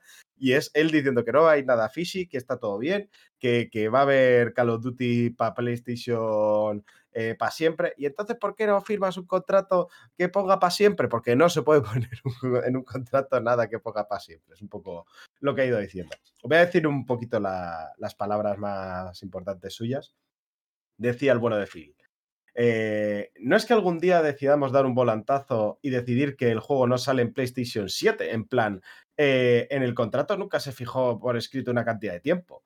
Es que no se, no puede haber, eh, no se pueden hacer contratos en videojuegos que digan que van a salir para siempre. Y es que esto es lógico, porque luego igual no, se puede hacer. Eh, sigue diciendo, la idea de que escribiríamos un contrato que diga la palabra para siempre, creo que es un poco ridícula, pero si podemos plantear un compromiso a largo plazo con el que Sony se sienta cómodo eh, y los reguladores se sientan cómodos, no tengo ningún problema con eso. Es un poco la de lo que quieras, majo. O sea, a mí no me, a mí no me importa nada esto. Eh, lo, lo que a ti te apetezca, ¿que quieres para 10 años? Para 10 años. ¿Que quieres para 15? Pues para 15. Evidentemente no puede parar para siempre, porque es que para siempre, es que no va a haber PlayStation para siempre. Es que literalmente ¿Y no. nos vamos La a PlayStation, morir? claro, la PlayStation se va a acabar. Tampoco creo que nadie le haya exigido a, a- a nadie. Tienes que decir que para siempre. Eh, no, es que no- en general nunca se escriben contratos para Pero siempre. que sí, pero nadie. decir que parece una relación un poquito. para siempre no se puede decir. Si es que nadie te ha dicho que para siempre. Que yo Bueno, sepa, sí, ¿no? hay, peña que le estaba exigiendo eso, ¿eh? O sea, lo dice porque hay, hay gente que se lo. bueno, la gente de internet otra vez un poco diciendo eso. O sea, estaba como respondiendo esa, ese clamor por parte de, de, de las redes, ¿no? De cierta parte de las redes, cierta gente dentro de las redes, de, de que se firmase para siempre, ¿no? Que es que si, estaba. si vamos a dar una noticia por cada vez que las redes sociales dicen algo, yo qué sé. No, bueno, estamos dando la noticia de lo que ha dicho Phil Spencer, ¿no? Claro, pero te voy a decir que Phil Spencer ha aprovechado que le venía bien y se ha soltado aquí, yo creo. Un poco. A ver, aquí la parte más interesante de la entrevista, más allá de eso, eh, es eh, cuando se hablaba de la posibilidad de llevarlo a Game Pass eh, Call of Duty, porque ahora mismo está, está un poquito bloqueado. Y también, por supuesto, la posibilidad de llevarlo a PlayStation Game Pass. Se, sigo diciendo lo que, lo que decía Phil en su entrevista. Decía, Call of Duty se jugará de manera nativa en PlayStation, no ligado a que tenga que llevar Game Pass o streaming. Si quieren una versión de streaming de Call of Duty, también podríamos hacerlo, tal y como hacemos en nuestras propias consolas. Es un poco la de, mm, siempre va a haber una versión física o digital que puedas comprar para, eh, para PlayStation, para tu consola, que funcione de manera nativa. Em, pero si, si queréis streaming, si queréis Game Pass, yo os lo dejo. Eh, un poco eh, la, la de soltarla, ¿eh? es un poco la de yo, yo no, no voy a decir que no, no te, no te lo voy a negar. Eh, seguía diciendo, aquí no hay vuelta de hoja. Se trata de hacer, de hacer que Call of Duty Modern Warfare 2 funcione muy bien en PlayStation, que funcione muy bien en Xbox. Y lo mismo con el siguiente juego, y el siguiente, y el siguiente, y el siguiente. De manera nativa en la plataforma sin tener que suscribirse a Game Pass. Sony no tiene que tener Game Pass en su plataforma para que eso suceda. No hay nada oculto. Es un poco. Mm. La pelota está en tu tejado. Sony, ¿qué quieres que hagamos? Pon todo el contrato. Es un poco la. Me estoy cansando de hacer contratos y que me los tires para abajo. Sí. Dime qué quieres, majo. No es la primera vez que dan a entender que Sony no quiere el Game Pass, ¿no? Lo que quiere claramente Phil Spencer es que Sony pida el Game Pass en, en PlayStation. Lo que no sé si eso va a llegar. Hasta que si no ven un clamor en su comunidad, no creo que vayan a ir a pasar por ese aro. Yo la verdad es que no sé si, si, esta- si le interesa tantísimo. O sea, e- evidentemente le interesa, pero no sé si es su principal interés. Es decir, bueno, si no lo tienes, la gente va a seguir viniendo a mis consolas y a mis productos, a mi hardware, vamos. A ver, ahora es- mismo el también. único sitio, la única piscina de posibles clientes que le queda es los que gente que solo tiene PlayStation. Y, En- en- y algo de PC, que es donde querían expandirse más. y consola ya- Nintendo. En consolas ya dijeron que en Xbox ya dijeron que habían alcanzado el tope de. Claro, claro, tope de pero que es una máquina de imprimir dinero realmente ahora mismo. O sea, Y yo creo que en Nintendo, tope, en Nintendo lo veo complicado, porque en Nintendo necesitarías demasiadas versiones en la nube y eso podría acabarle saliendo el tiro por la culata. Pero es que ya lo tienen. A prensa. Pero es que ya lo tienen, ellos ya lo dicen. Con el Game Pass eh, Ultimate tienes to- eh, toda la opción de, de juego en la nube. Y como ahora van a meter el sistema familiar, que seguramente lo vaya a reventar bastante, mucha gente se pase para allá, yo creo. Vamos, esto, esto es mi opinión personal, pero creo que va a haber bastante traslado. Es que ese Game eh, eso es Game Pass Ultimate, o sea, es decir, incluye el juego en la nube. Si tú metes un siste- u- una manera de- de sacarlo para la Switch lo vas a poder jugar en streaming, eso sí, pero lo vas a poder Sí, jugar. pero ahí vas a tener que pasar por la calidad de internet de la Switch. Que. Sí, sí, pero que eh, pero eso no es problema de, de, de Microsoft. O sea, eso si, si Nintendo decide, hostia, es que así tenemos la posibilidad de todas estas versiones cloud que, que, tene- que nos venden una puta mierda o que la gente no le gusta, porque es normal. Esta peña que de pronto ya tenga el plan familiar y vale, se puede jugar lo que sea en su eh, e- en su versión eh, en, el, en el PC o tal, o en su Xbox, pero luego cierto juego que le apetezca tener en su en versión portátil en un momento, por probarlo, por tenerlo, pues lo va a poder tener. Es decir, es que no. Es que no te- teniendo en cuenta que el, el sistema funciona en móvil. mm, o en móvil, sí, sí, bueno, pero en móvil no tienes un mando, quiero decirte, no te- Bueno, no, puedes, ponérselo, puedes, usarlo perfectamente. Pero, pero la idea, o sea, la idea real de, de X de Phil Spencer es que Game Pass sea un estándar que esté en todas las plataformas posibles. Pero todas las posibles. Es decir, si Sony no quiere tenerlo, no quiere tenerlo, es su cosa. Tampoco, tampoco le va a matar tanto. Yo teniendo en cuenta que los acuerdos que ha tenido también con marcas de televisiones y tal, que se va a poder sin consola directamente a través de la propia televisión usar el sistema, no sé. Yo no le preocupa mucho el si está en Nintendo, está en Sony o no.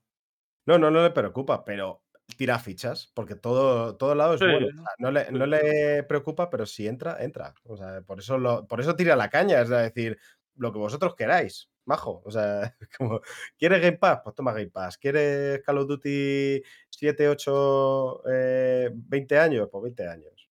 Yo no, no creo que Sony deje, se permita nunca Game Pass, la verdad. Sería dejar demasiado espacio dentro de su propia plataforma a Microsoft. No lo sé, porque al final si es la única que el único dispositivo que no lo tiene, igual se siente presionado a hacerlo si se convierte en más estándar, ¿eh? No, yo no lo descartaría, como digo, no diría para siempre nunca, porque, o sea, un poco Nunca se puede decir nunca, ¿no? Pero lo veo, lo veo difícil, la verdad. Es decir, yo creo que por ahora no. No creo que, que lo vaya a hacer Sony, pero es que realmente no le vendría mal, porque joder, si con Game Pass vas a tener además exclusivos de Xbox, es que se convierte automáticamente la consola de PlayStation en mejor consola que, que las Xbox, sinceramente. Sí, pero también hay, hay juegos que la gente se compraría en, tu- en tu tienda, que en lugar de comprárselos en tu tienda, los va a jugar a través de Game Pass. Vale, pero la cosa es eh, que sí, pero vas a poder vender más consolas. O sea, a ver, esto es una cuestión de hacer números que nosotros no tenemos y es un poco especular sobre lo que creemos que puede pasar, pero podría ser. Podría tener, podría salir los números y decir, porque hay una cosa que se sabe y es que Game Pass incita las compras. Esto es una realidad. Ha aumentado la cantidad de compras de, títulos. Y sí, tú puedes jugar un título en Game Pass que no te convence, pero uno que digas, hostia, lo he probado, me gusta, mira, me lo quitan el mes que viene, me lo voy a comprar en mi tienda de PlayStation, porque, es decir, estás incentivando compras, le puede llegar a interesar a, a PlayStation.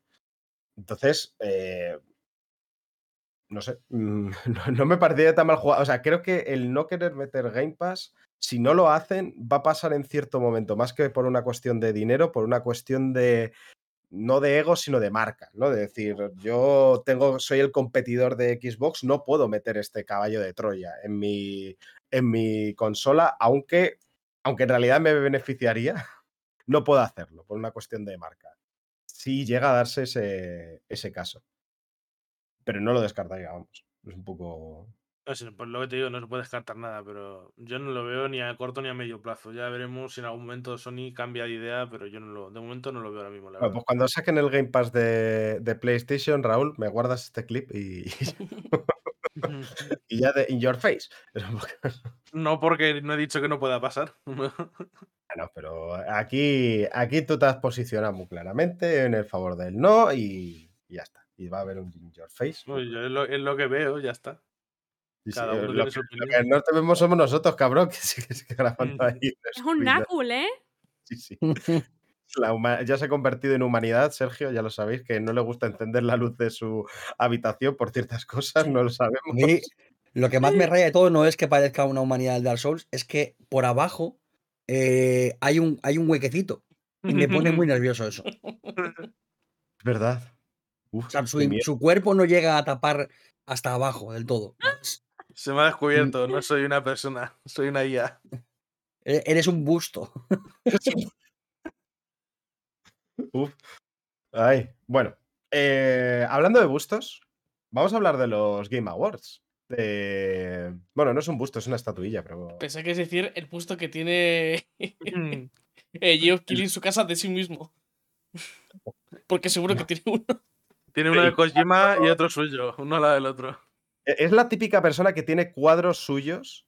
eh, sí. No uno, varios. 100%, 100%. Y además de, los grandes, de los que ocupan una pared Sí, entera. Caballo. sí, de esto de montando a lomos de un león ahí en, desnudo. Esos son los clientes que a mí me interesan.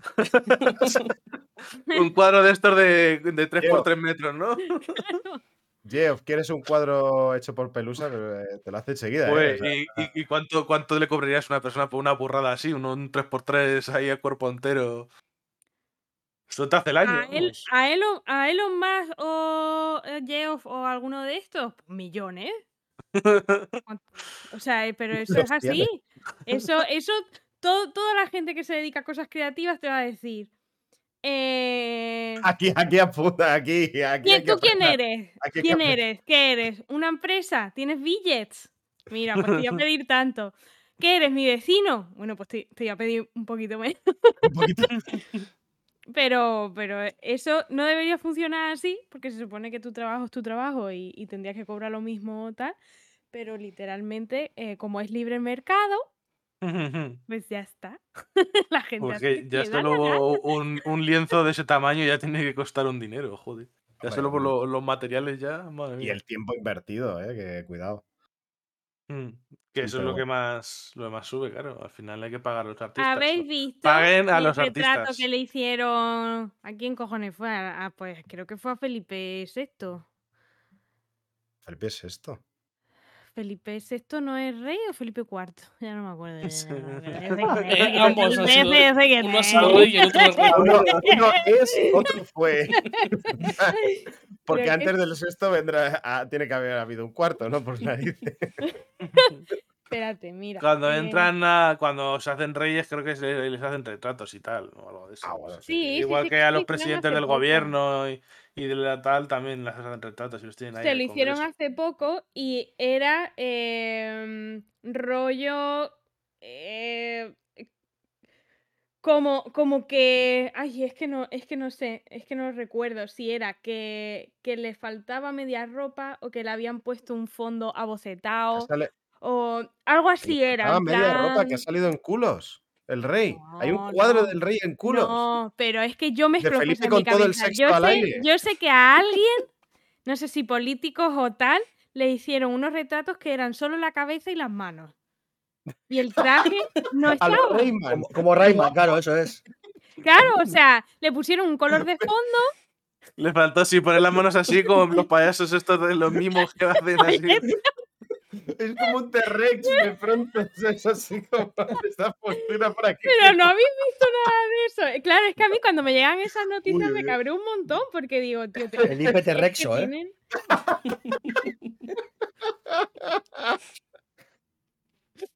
Ay, ay. Ay. Eh, qué ganas. Bueno, pues si lo, si lo encuentro, los mando luego. Uy. Eh, Los cuadros T-Rex de los políticos es lo mejor que me ha pasado en mi vida.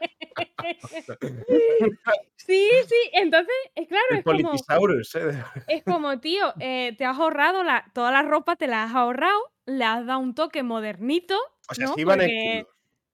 y yo no sé si iban en culo o no, pero yo para mí que no. con las manos así y en Así. pelota. Joder, qué cuadro más guapo. sí.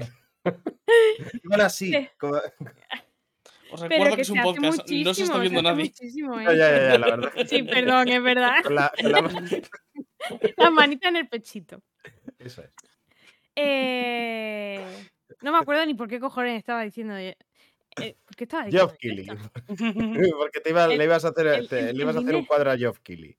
Sí, pues eso, que a, a la gente, eh, a esta, esta gente se le hace lo mínimo que puedas hacer y se le Por cobra dinero. muchísimo, muchísimo, efectivamente. Venid a clases de economía con María que no le ha funcionado ni una vez. Ay, pero bueno, eso. eh, Eso estás es porque tienes hablando- mal definido el, el concepto de la clase. Si, si pones que es economía para seguir siendo pobre, es 100% de éxito. Pero porque no tengo los contactos, ¿eh? Esto, es- esto se hace, lo que pasa es que yo no lo hago. Yo sé que se hace, pero, pero claro, pero. Teniendo en cuenta que los ricos compran obras de arte simplemente para especular y tenerlas en un. En un En container baño. de esos, en un container, en un puto puerto, de a saber qué puto paraíso fiscal, Ah, bueno. pues Ya, yo, yo- yo no había llegado a eso. Yo ya había llegado a tenerlo en el baño ahí para verlo mientras estás cagando, pero ni siquiera. cada día, Ni cada siquiera. día estoy un poquito más a favor de la segunda enmienda de Estados Unidos. Solamente por las ganas que tengo de eh, balasear a un montón de hijos de puta. Ay. Pero bueno, vamos a hablar de los Game Awards, si os parece. Em, Efectivamente, qué ganas de balasear a unos cuantos hijos de puta. Bueno, eh, vamos a repasar algunos de los juegos que y de las nominaciones que ha habido, no todas, porque hay bastante, yo las de esports. Hay, y- concretamente hay 31 categorías, de las que igual 25 son de eSports. Eh, pues, ¡Es hombre, curvo! Es turbo. Eh, pero antes vamos a explicar un poquito cómo funciona exactamente el proceso de selección de títulos, porque siempre hay como mucha, mucha, mucho desconocimiento, mucha controversia, el de, ay, ¿cómo ha podido salir este título, este otro, tal? Vamos a intentar explicarlo un poco para, para entenderlo, para que luego eh, no se lo vaya la discusión de, es que Josh Keighley lo ha querido poner. Bueno, en teoría no, no funciona así. La cosa eh, es que hay un sistema de votaciones que, donde más de 100 medios especializados de alrededor del mundo eh, eligen, a esto, eligen a los nominados a cada categoría, eligiendo cinco títulos, eh, cada uno, sin un orden determinado. Eh, luego de estos votos de cada categoría eh, salen los cinco nominados, seis si hay algún empate, y evidentemente eh, de ahí se va a seleccionar el, el ganador, excepto porque esto tiene un 90% de peso de cara al resultado final y un 10% que es el televoto por parte del público, que ya podéis, ¿no? Cre- creo que ya está habilitada la web, ¿no? Para votar por ahí. Para intentar... Desde, desde el mismo día en el que se anunciaron los, las categorías con los, con los nominados, ya se podía votar. O sea, la semana pasada, sí. Efectivamente. Cuando, porque era cuando estamos grabando nosotros. O sea. Efectivamente. Eh, por, si queréis, por si queréis hacer vuestro granito de arena, el, eh, que igual no sirve para nada porque el 90% ya está de- eh, decidido, pero bueno, si ahí está justo al límite igual, pues igual esos votos son relevantes o no. Pero bueno, pues así es como funciona realmente. En teoría, Geoff no tiene, no decide nada. Es un poco. Esta, es la teoría. Así es como se supone que funciona y así es como será. Eh, también recordar que, por cierto, eh, se hará. eh, e- estos premios se darán la madrugada del 8 al 9 de diciembre a la una dentro de horario peninsular español. Hay que, para quien nos esté escuchando desde Españita, que sepa cuándo va a ser. Pero bueno, vamos, vamos a empezar con el turrón. Vamos a empezar por lo grande, si, si os parece. Eh, juego del año. Directamente. Eh, los nominados son A Plague Requiem, Elden Ring, God of War Ragnarok, Horizon Forbidden West, Stray, el juego del gatete, y Xenoblade Chronicles 3. ¿Qué os parece esta lista? Me sobran dos. No sabría decirte cuál. Ya te lo digo Eh, yo si quieres. ¿Cuáles? A mí Stray y, y a Plague Tale me parece que no, que no están, que no deberían estar. Pero, a ver, ya sabemos que esto es show, que lo del Geoff Keighley es, pues eso, pues es un espectáculo y, y no me voy a enfadar porque le den, si le dan el gote al Stray, pues, pues, pues que le aproveche, ¿sabes? No me, no voy a perder ni un minuto más del tiempo que, que merece esto. Pero si yo diese unos premios de este año al Game of the Year, para mí ni Stray ni a Plague Tale pertenecen a, esa- a ese- a esa- a esos cinco nominados. ¿El resto? a mí me la pela. Sí, a mí también me la pela, ¿eh? o sea, Es que, me, igual. es que me dan tan igual estos premios. Es que ya lo hablamos, lo llevamos hablando ya un par de años. Que es que. Es que Bueno, me dan pero tan está- igual. Yo es que no he jugado a ninguno, nada más que al Stray. O sea que. Que, yo- que nadie se confunda, ¿eh? O sea, el Stray, por ejemplo, que mucha gente se hace va con el Stray. eh, más, que nada porque tiene toda la pinta de que cumple un poco la cuota del indie. eh, hay que colar un indie en los, en los premios para que parezca esto muy diverso. Y le toca al Stray, ¿no? Eh, Stray está bien. O sea, es un juego que está bien. Lo que no creo que sea es el juego del año ni de cerca. Claro, O sea, claro. ni, ni de cerca me parece que sea el juego del año. No es que cuando yo, cuando la gente dice, o cuando yo al menos digo, para mí a Plague Tale Requiem y Stray no deberían estar, es que estoy diciendo que son el, el horror hecho videojuego. En plan, no. O sea, te los puedes jugar. Stray está bien, es una aventura divertidilla. Ah, Con la Plague Tale tengo muchos problemas, pero te los puedes jugar. Y, y- y entiendo que haya gente que le pueda gustar mucho. Pero no me parece que, que sean unos, unos juegos para estar en los GOTI. No me, no me lo parece de verdad, o sea, sinceramente. Claro, ¿Quieres pero met- Hay, hay juegos que hay que plantearse, no si se merecen ganar, porque sabe, se sabe que no van a ganar, si se merecen ser nominado. No, no, es que no es me la lo parece. cuestión. Si quieres meter un indie que, que esté nominado a GOTY, vete al Signalis, que es mil veces mejor juego que Stray. Ejemplo, el que a Playtale, claro. el GOTY, Pero- en los GOTY siempre, igual que cuando son los Oscars o lo que sea, hay, se sabe que está entre dos o tres. Y este año va a ser el de Ring God of War o como mucho el Horizon. De esos tres no va a salir. No, no, ni Entonces, siquiera. Va a estar entre Elden Ring y God of War. Pero que no, muy, muy probablemente sí, pero bueno, que- a los pero otros que no es- juegos hay que reinarlos también. Que no es un rollo de, de que, de que deban o no, o no deban estar. A mí me da igual que estén. Son los premios de Geoff que hagan lo que quiera. Lo que yo creo es que yo veo esos cinco juegos y a mí me parece que Stray y a Plague Tale están un escalón por debajo mínimo.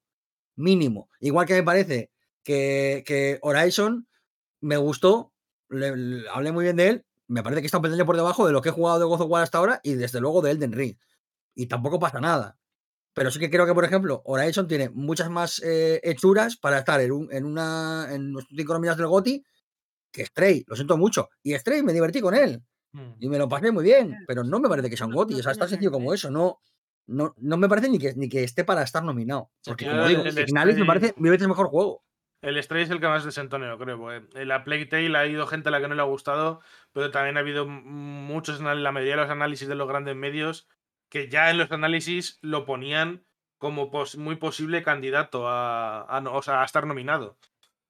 Parece muy bien. También decían que Entonces- Cyberpunk iba a ser la experiencia que iba a cambiar el, el mundo de los videojuegos para toda la vida. Claro que sí. que- Quiero decir, o sea, los, medios pueden decir muchas cosas. Pero al final los medios son los que votan y cuando muchos medios te dicen que muy probablemente este juego acabe siendo nominado, pues es normal que acabe siendo luego nominado. Sí, al final los propios eso- gente que votan te dice que lo van a lo por eso está ahí, porque, porque los GOTY son un, son un premio ah, de popularidad.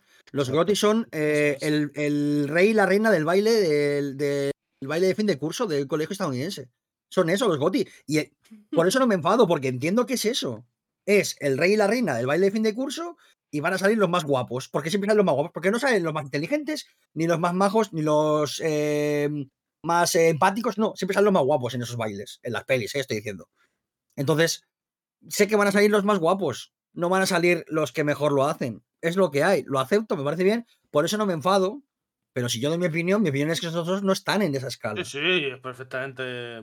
Claro, y Val- habrá gente que, diga, Elden Ring no está en esa escala tampoco. De acuerdo, ok. Son lo que son, son unos premios de popularidad y al final no va a salir Signalis, porque Signalis lo han jugado cuatro medios y cuatro personas. Ha Eh, salido. compar- comparado Claro, con lo que ha que- jugado Elden Ring, God of War, Horizon, eh, A Plague Tale y, y Stray. Y ya A- está. y no- Aparte, yo por ejemplo, el Elden Ring no lo he jugado y no lo jugaré probablemente nunca, pero yo sí lo pondría en mi lista. No sería mi lista de los que más me han gustado, pero si yo tuviese que hacer una lista de los mejores juegos del año, Elden Ring estaría.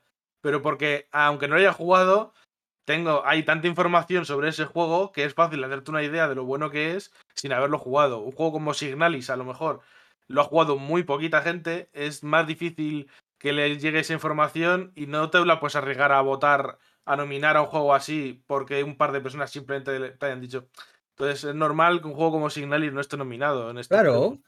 Por eso lo acepto y no me enfado. Si, si esto fuese, digamos, un intento por como academizar unos, unos premios que diesen cierto valor o cierta enjundia a una industria, tal, entonces diría, me cago en mi puta vida que hace de estrella ahí, que es un juego que es casi más un meme eh, de gaticos. Eh, más, que, más que una obra fundacional de nada. ¿Sabes? Entonces sí me enfadaría. Como sé que no es eso, como sé que es un concurso de popularidad, ¿no está Signalis? Pues muy bien, pues ok, a, a otra cosa. Voy a ver la gala, me voy a reír con el Doritos voy a ver dos premieres, que igual no son ni premieres, y me voy a mi casa. Hombre, que, está, o que- sea, no, que este año sale el juego de- del Kojima aquí, seguro. No quiero yo ¿Eso crear verdad? hype. No, me, no se me acusará a mí de crear hype. nadie. Es muy simple. ¿eh? Pero va a Ya. El- ya lo el hace el Geoff él solito, ¿eh? No hace falta que el hype tú a esto. Que el Signal, que es- os enfadéis porque el Signalis no está en, lo- el- en la gala del tío. No pasa nada, os veis los foti, que ahí seguro que va a estar. Ahí va a estar porque lo voy a meter yo, o Así sea, que- lo digo. Lo cual, una vez más, nuestros premios son infinitamente mejores que, que los del Geoff. Piensa que, que te va. eh, que cada juego se lleva su plato. Es que sales comido. Da, da comida a Geoff en su gala, seguro que no. Seguro que es una mierda, sí, eso. Hombre, Seguro que da cerveza para que la gente aplauda. Eso es muy, No, hombre, eso es muy Monta- normal en Mountain Fox Dew. Debajo de la, debajo de la sitio tienes un Doritos y Mountain Dew ahí para, para disfrutar. Asco, por Dios. Eh, vale, pues. A ver, el Mountain Dew de sabor está bueno, pero eso es más mierda pura. Pura no, no, azúcar. la verdad. Yo creo que no hay dudas de que el GOTY de este año está entre God of War y el de Ring, ¿no? Yo creo que no. Yo quería eh, meter al Horizon porque es el que he jugado. pero sí, Hombre, básicamente. pero yo creo que ahí sí que hay debate bastante gordo. Si el God of War va a, hacer la, va a hacerle la misma al Elden Ring que le hizo en su día al Red Dead Redemption 2, ese, ese, ahí sí que hay. Yo creo que va, a pasar algo similar, que uno se llevará el juego del año y el otro el de mejor dirección. Sí, Una cosa de esas. están los dos eh, también noviados a, a la igual que Immortality, que eso también es curioso, el juego de Sam Barlow. Que aquí- Se ha colado ahí en algunas categorías, sí. Ese es bastante. Yo ese mm, no te diría que no, que lo pudiese. Ese yo creo que también es buen contendiente, ¿eh? pero no sé si lo llega a ganar, pero no lo descartaría del todo. Sería sorpresa en la Gaunas, vamos, para eso. Pero bueno, vamos al. a- aquí sí que está un poquito más jodido. Mejor juego independiente. Porque tenemos Cult of the Lamb, Neon White, Sifu, Stray y Tunic. Y En esta la- categoría hay más gotis que en la categoría de gotis. pero es que son todos gotis. Porque el. Tunic, para mí, Tunic está por encima de, de A Plague Tale y de Stray, pero otro peldaño más por encima. O sea, es que Tunic y Signalis me parecen mejores juegos, por ejemplo. ¿Quieres poner un indie para hacer tal? Mete estos. No me metas el Stray, colega. Es que Y el por eso no te puedes enfadar, porque sabes lo que hay. Es que ya está. El- el- las interacciones de, de Stray en Twitter y tal son millones. Porque el gatico, la verdad, es que es muy gracioso y es muy bonito. Es que no se, le- no se puede hacer otra cosa que no sea quererle. Pero, pero Tunic es un juego que, que tiene un diseño que, que se saca la chorra. O sea, el zorrito se saca la chorra en el puto Bien. juego. Es que las cosas como son. El, el No, de Stray es muy verdad, bonito, Es muy bonito, pero a nivel mecánico, el Stray. No. Es que no tiene prácticamente. No, y a, y nivel de diseño tampoco es una cosa súper loca. A nivel narrativo, a mí me parece un poquito desastre, porque pues, por cuestiones. Creo que, creo que fue Álvaro el que lo comentó, que, que, que se supone que eres un gato, pero tú no interactúas como un gato, interactúas como un humano. Por lo tanto, bueno, ahí hay un salto que a mí narrativamente no me parece como muy atrayente, pero bueno. Creo que lo eh, pero Bueno, no sé si Álvaro o creo que se lo iba a mencionar también a Marta Trivi, por decir esto. Creo que Marta también lo dijo, sí. O sea, ha habido, ha habido varias gente que, varias gente que lo, ha, que lo ha comentado y que yo estoy de acuerdo. Pero es que por eso digo, o sea, Tunic, por ejemplo, me parece que, que, que es, que es- tiene un diseño bastante guapo. O sea, es que. Y lo que hace Tunic con el lenguaje también es muy interesante. está muy guay. Hombre, y, por vosotros porque no habéis probado el Neon White, pero el Neon White es El Neon White es otro juegazo que estaba a la olla. puto mejor Sí. juego, lo que Tiene pinta de que- ser heroína en vena también, Leon White, ¿eh? un poquito. Y además es que el como te hace sentir, eh, bueno, y el Sifu también hablando de, de sensaciones a la hora de jugar, es que es que es eso, es aquí hay más, más gotis que los goti, que el goti de verdad. Igual me matáis, pero yo el Sifu acabé bastante cabreado con él, ¿eh?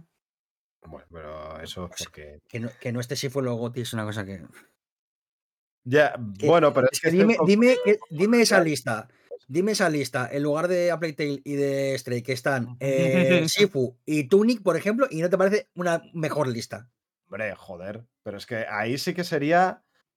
Bueno, el Xenoblade Chronicles 3, yo ahí, mm, ya por cuestiones de gustos personales, igual también lo cambiaba, pero lo puedo entender porque sé que es buen juego. Pero sí, joder, ya ves. A lados. cuando- el, Xenoblade no lo, no lo he jugado, pero a mí me, el Xenoblade me huele mucho a cuota Nintendo en los GOTY también, ¿eh? A mí me huele a que Xenoblade 3, por lo que tengo entendido, es un RPG que flipas, igual es de los mejores RPGs. Sí, que Cuidado con eso, que no es poco, ¿eh? Que eso sí, seguro, pero también es- no me extrañaría que fuese esa la razón, ¿eh? Bueno, pero es que te pones a hacer una lista de cinco juegos que te parecen los mejores del año eh, dentro de una de redacción y es que en realidad mm, Es yo que creo lo está hacemos aquí y te salen, te salen cinco listas distintas. Es, es Claro. es, No, es no, como pero- son las cosas. Pero para, para eso sirve eh, hacer eh, 100 encuestas. Para coger eh, los que coinciden entre todos, hacer una media, básicamente. Entonces, si haces una media, o sea, quiero decir, yo creo que si en esta lista está lo que, los cinco que he dicho, habría mucho menos controversia que con la lista que hay. Sinceramente. Pero bueno, yo qué sé. El Geoff hace sus cosas y él, él sabe. Bueno, ha elegido esa siquiera- forma que es, que el Geoff, claro.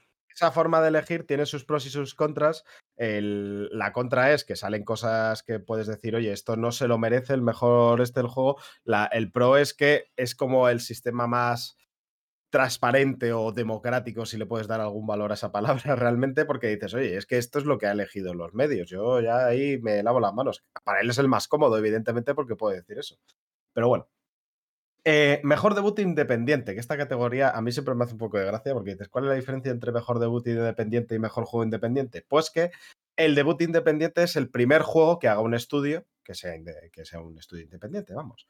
En este caso están Neon White también, eh, Norco, Stray también, Tunic también y Vampire Survivors. A mí este igual es el que yo le daría para aquí, ¿eh? porque vaya pelotazo ha metido el Vampire Survivors, la verdad. Ni puta idea de cuál es.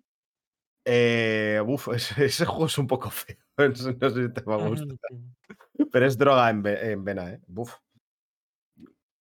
Kerko estás Eh, muteado. Sí, Kerko, estás muteado si quieres hablar. Ay, perdón, estaba muteado. Que mm, no sé qué he dicho, la verdad. Ya no da igual. Esta- categoría y la anterior se solapan un poquito, la verdad. Eh, sí, no, a ver, hay una diferencia, Ah, sí. pero yo creo. y ojito con el Norco, ¿eh? Ojito con el Norco en esa Sí. lista, ¿eh? Eh, Ya lo voy diciendo. Sí, sí, eso es cierto. Eh, la diferencia es, eh, esa es la que he dicho, que uno Sí, es sí, que sea el sí se primer juego independiente. La cosa es que me imagino que es diferencia. una manera de hacer dos categorías que sean para indies eh, un poco traídas de aquella manera. Sinceramente, pero bueno, todo lo que sea, darle premios a los indies a mí me parece cojonudo, realmente, aunque sea de, Hemos, con una hemos mencionado tanto al Stray que la gata de Pelusa ha decidido hacer un acto de presencia. Eso es. Por el medio Eh, de la mesa, por supuesto. Hombre, a ver. Como buen gato. Es que claro, claro. que. El gato se impone. Vale, pues hemos hecho un pequeño paroncito porque nos hemos dado cuenta de que nos estamos pasando un poco de tiempo y que esto se iba para largo. Así que vamos a, Para el unboxing. vamos a pasar a la musiquita y vamos a pasar a los juegos. Ya hablaremos de, de la gala del Geoff cuando salgan los juegos, cuando se hayan dicho que haya ganado. Y si ya lo sabéis, si no, os miráis la, la- en la página de los Game Awards y veis lo que hay ahí. Que bueno, y, si al, y si al final ha salido algún anuncio, lo veremos también. Exactamente, o sea, ahí, ahí lo comentaremos todos, quién ha ganado, quién ha dejado de ganar. Eh, pero bueno, Eh, así que nos vamos un, ponemos un poquito de musiquita y ahora volvemos con los jueguicos.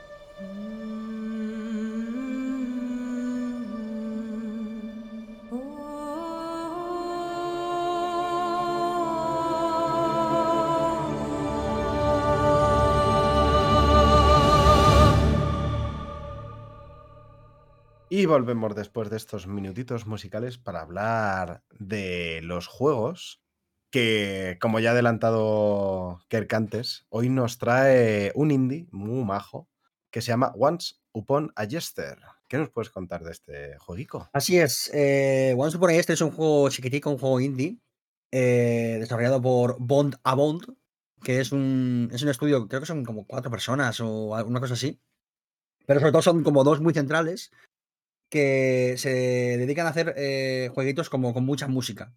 Y en el caso de Once Upon a Jester, em, encarnamos a Jester, que es, un, es una especie como de juglar eh, del, del- del teatro, efectivamente, del teatro, que viaja con su amigo Sock, que es literalmente un calcetín, eh, pero que tiene patas y, y habla y eso. Y tienes que hacer interpretaciones teatrales en diferentes pueblos para conseguir eh, ramos que te dé el público para llegar a eh, comparecer en eh, la actuación en el, teatro real del, rey. ¿Por qué? Porque quieres robar un diamante. Entonces, todo el juego tiene una mecánica muy sencilla que es ir por ahí hablando con la gente para ver qué es lo que les apetece y qué les pasa y qué les apetece escuchar y ver en, la hora de teatro, montar un cartel y luego hacer las actuaciones. Las actuaciones son básicamente ir eligiendo diferentes temas y como minijuegos muy pequeños de pulsar el botón en el momento adecuado o lo que sea. ¿Cuál es la gracia de este juego? Que mecánicamente es muy sencillo. Que me he estado riendo a carcajada limpia todo el rato con este juego. No sabéis lo gracioso que es. Pero no solo eso, es que tiene unos temazos, porque los, lo- los personajes que habitan estos pueblos se arrancan a cantar a la mínima. Entonces, todos son súper súper, eh, mm, peculiares y muchos de ellos cantan cosas. eh, y eh, entre ellos también hay canciones. O sea, la canción del pesto es igual lo que más me ha hecho reír en todo el año, ¿vale? La canción del pesto. Y no voy a dar más pistas, Qué rico el porque hay una canción sobre un pesto. Pesto, you are the besto. Esto es un poco de la canción. Entonces, todo es muy, gra- muy gracioso, ¿vale? Está hecho con. eh, Hombre, la con verdad que es un poco mi sueño, ¿eh? Vivir en un musical. Que- que- Está que- hecho con, con Game Maker. eh, es un juego como súper sencillito. Gráficamente es súper súper sencillo. O sea, se puede jugar incluso con, con niños y tal. Van a poder eh, jugarlo sin problemas. Y ya os digo, o sea, lo, lo genial de este juego es sobre todo eh, la relación entre, entre Shock y Jester, que es una relación maravillosa. Eh, todo el desarrollo de los personajes es maravilloso, de verdad. Y es que te ríes con todos los personajes, con todos, de verdad. O sea, hay un pez que te grita movidas, que es increíble. Em, hay una cabra eh, que, toca el piano. Hay unos cucuruchos que venden helados gratis. es todo maravilloso, de verdad. Hay historias de amor, eh, giros de guion. Es todo como súper teatral, evidentemente. Hay un árbol que busca sus raíces. Es una cosa maravillosa. Eh, ya te digo, tiene momentos em, genuinamente adorables. Sobre todo cuando hay canciones, eh, canciones que avanzan la trama y tal. Ya digo, es como un pequeño musical, es como un- una historia muy cortita, no dura mucho, dura, no sé, quizás eh, tres, tres, cuatro horas, quizás. Y, y, joder, es una pequeña joyita que te va a hacer reír una barbaridad. Yo quería traerlo un poquito por eso, para, para reivindicarlo, para que, para que la gente lo, lo juegue, porque de verdad, la parte, hay una parte de la que vas a un bosque, que es una cosa, o sea, es lo más maravilloso que yo jugado en todo el año, de verdad. Porque hay, hay una Wendiga em, súper super harta, hay una bruja con patas de. Con, con patas de no sé qué, eh, hay un tipo al que le han convertido en piñata. Bueno, es una cosa, una cosa súper loca, súper loca, súper loca, súper irreverente. Y, ya digo, es súper, súper divertido. Es muy gracioso. Y, joder, yo qué sé, me da pena que igual sea un juego que vaya a quedarse como muy escondido, porque claramente no es eh, algo mayoritario, no es una cosa que vaya, aunque sale en Switch y tal, se va a quedar muy en la escena indie. Y yo de verdad que, que os recomiendo que lo juguéis, porque es muy cortito, está muy bien, y es que ya te digo, las canciones se van a quedar en la cabeza. Me lo voy a meter para por el culo.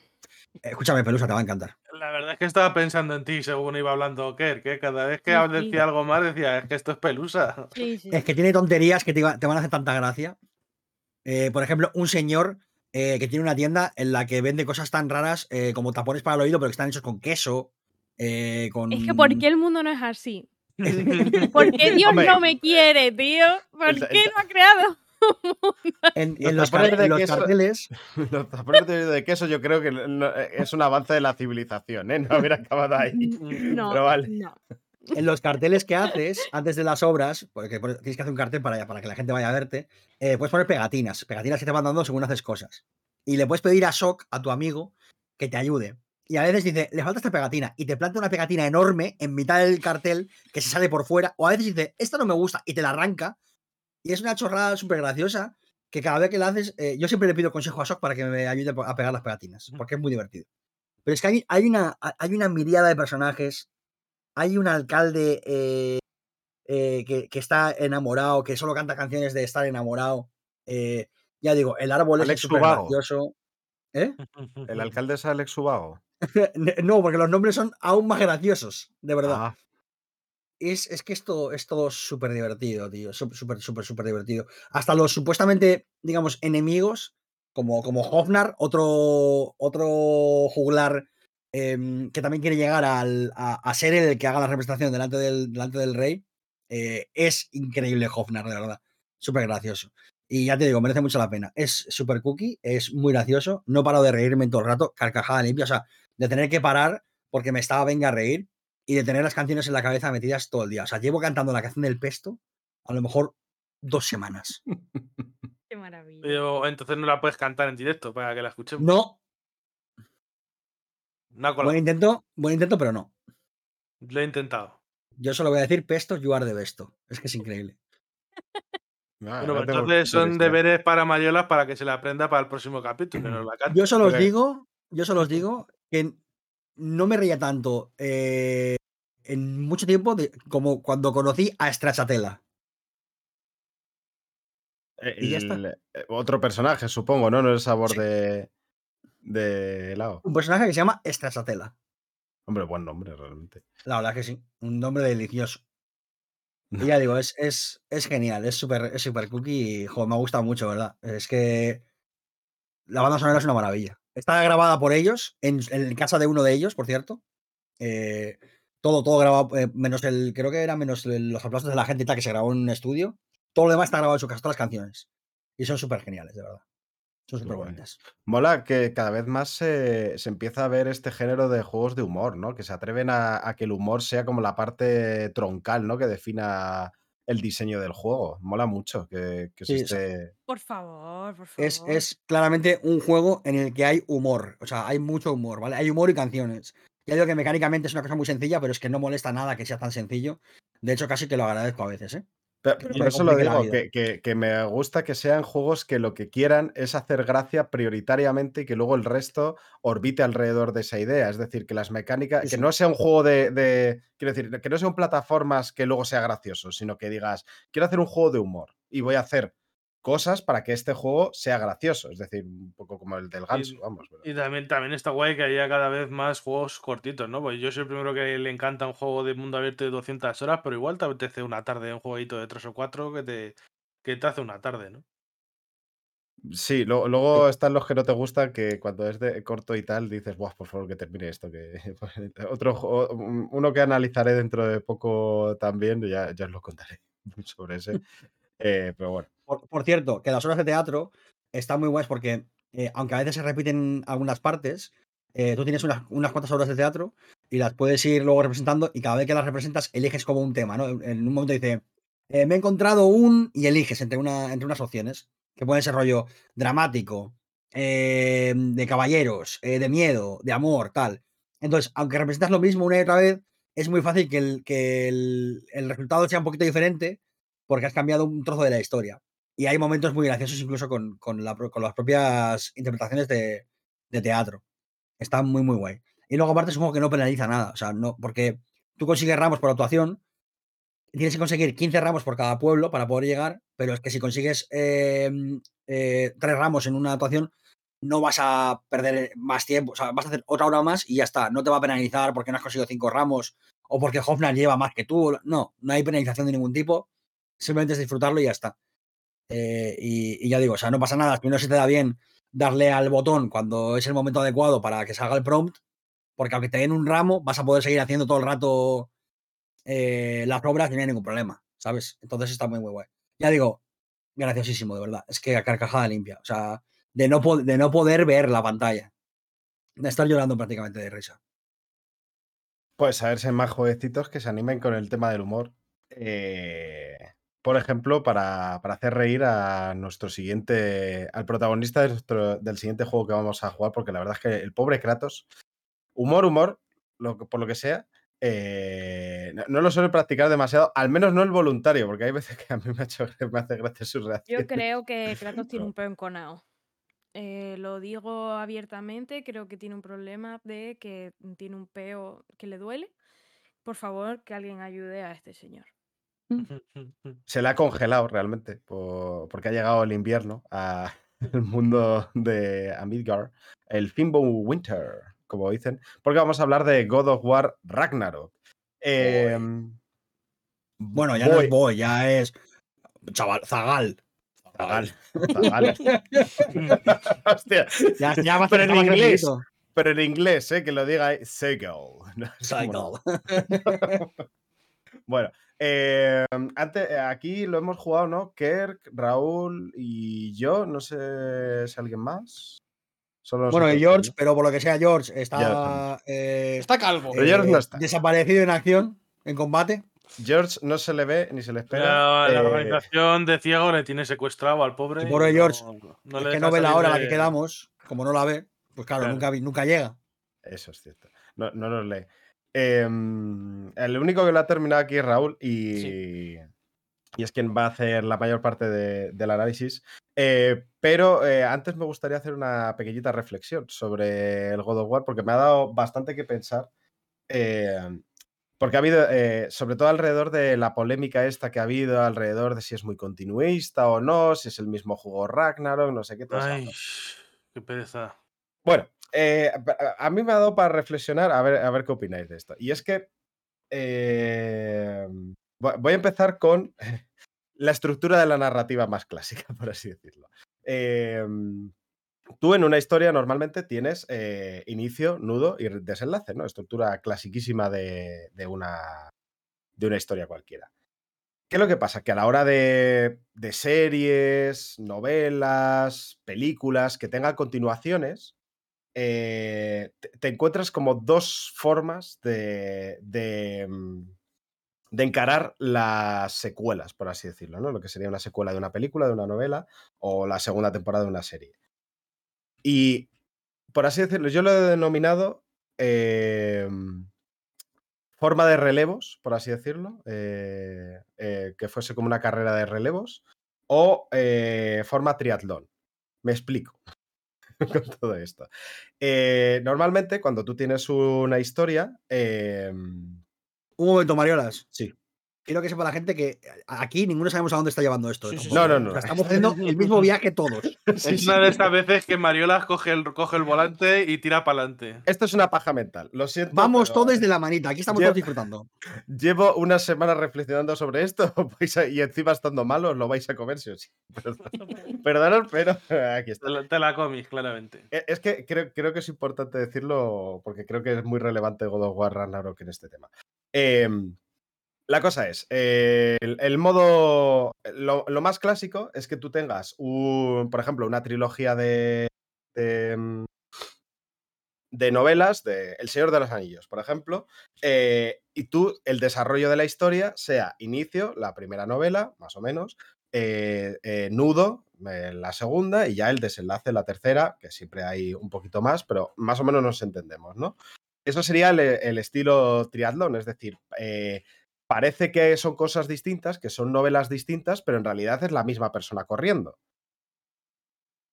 Eh, sin embargo, luego tenemos el modo relevos, por así decirlo, eh, en el cual eh, tú tienes una historia que está cerrada en un mismo libro y que le va a dar y que luego el segundo coge el testigo de esa, de esa segunda de esa primera novela.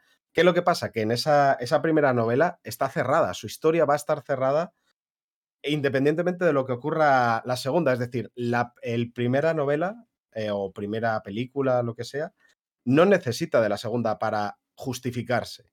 Sin embargo, en el caso de, eh, de, de lo que llamo narrativa en modo eh, triatlón, sí que necesita de las subsiguientes para que tenga sentido. No sé si me, más o menos me he explicado, ¿no? Que, necesita, Sí. que para que se resuelva necesitas las siguientes entregas, sin embargo, en el caso de la de relevos, no. Eh, y es que en los videojuegos, por la forma en la que se producen, por la forma en la que se dan, eh, el rollo de las franquicias, normalmente, incluso en, las, en los juegos más narrativos, tienes siempre la estructura de relevos. Es decir, los Uncharted, tú eh, juegas al 1 y si nunca hubiese existido el 2, no pasaría nada. Es decir, la historia ya está contada del 1. Mm. Y, y de- y con el 2 lo mismo. neces- el 2 necesita el 1, pero no necesita el 3. No sé si me, eh, me entendéis. Eh, incluso de Last of Us, por ejemplo, la primera parte no necesita de la segunda para tener sentido. Es una historia que cuenta, quiere contar su historia y se termina. ¿Qué es lo que pasa con God of War Ragnarok? Que esto no es así. Que God of War de 2018 necesita God of War Ragnarok para que su historia tenga sentido. Nece- lo necesitaba. Y esto, y a eso a lo que voy, creo que justifica el por qué el continuismo supuesto, que ahora hablaremos si es mucho, si es poco, cuáles son las diferencias, cuáles no, pero creo que lo justifica y que tiene sentido, porque si hubiese sido una cosa muy, muy distinta, sería raro, por- porque, tiene- porque es una misma, es, una misma obra. No es una misma obra, no, no es una obra ambientada en el mismo mundo o con los mismos personajes que, que coja el testigo del anterior. No, es una misma obra cortada en dos partes. Y en ese sentido tiene sentido que sea eh, continuista. Bueno, estos eran mis two, eh, two cents al respecto. No sé si ha sido demasiado. Ha sido la TED Talk, la TED Talk de. Mariola de hoy. Sí, perdona por la chapa, pero bueno. Ya os dejo con las cosas interesantes. Que no pidas perdón. Que te mato. Yo personalmente, eh, al llevar un 2 atrás, en plan, no he llevado dos, pero es God of War 2, pues ya asumo que algo de continuismo va a haber. O sea, evidentemente. no me espero de repente que sea de repente un bullet hell eh, con, eh, yo qué sé, mezclado con eh, roguelike, ¿sabes? Pues no lo Esa espero. siempre ha sido una crítica que me ha parecido bastante petecander. O sea, pues si un juego es, es la, la segunda parte de otro, evidentemente va a coger muchas cosas del anterior. O sea, es la segunda parte de una reimaginación de una saga con tres entregas principales y otras dos o tres spin-offs. Eh, ¿Qué, yo, qué diría, más revolución queréis? yo diría que fueron cuatro principales y dos eh, spin-offs, algo así. Mm, No, sé, los Sí, el de- Ascension y uno de No. PSP, ¿no? Creo que Los- no. Estaba Eran los tres, tres principales. God of War 1, 2 y principales, 3, Ascension y los el dos de PSP. Ascensión y los dos de PSP. Claro, pues uno, dos y tres los principales, ¿no?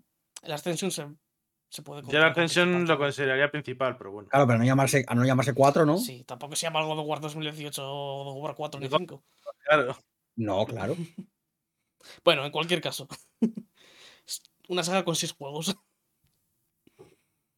Yo, o sea, yo Eh, creo que ya como que ya tienes o sea, bastantes reinvenciones, ¿no? En plan, el salto de God of War eh, De anterior a, a este. O sea, que decir, De la Ascensión al, al God of War 2018 es que son dos géneros diferentes completamente ya, ya de base. Entonces, si ese cambio no te vale, ya te tienes que cambiar de género cada vez que haces una secuela, una secuela de una saga, pues yo qué sé. que Aparte sea un que juego yo- de ritmo de pronto, ¿no? Un Guitar Sí. pero con las H. Y el siguiente de deporte, el siguiente de carreras y así. yo, no- yo no lo he terminado, pero llevando lo que llevo, que llevaré ¿qué? 10, 11 horas, puede ser. Eh, 10, 11 horas con mucha pausa, ¿eh? Yo estoy viendo temas nuevos, em, estoy viendo desarrollo de personajes, estoy viendo, no sé, o sea, es un, es un poco lo que le pides, ¿no? A God of War, o sea, la base jugable ya estaba bien, eh, hay algún, algún que otro cambio, tampoco nada loco, pero hay mucho desarrollo de personajes en, en las primer- los primeros compases, se notan los temas de los que quiere hablar, con muy buena mano además, eh, yo qué sé, no sé, no, no sé, no sé a quién le puede parecer mal, o sea, le podrá parecer mal a la gente que no le gustó God of War de 2018, supongo, a la gente que sí le gustó, no entiendo.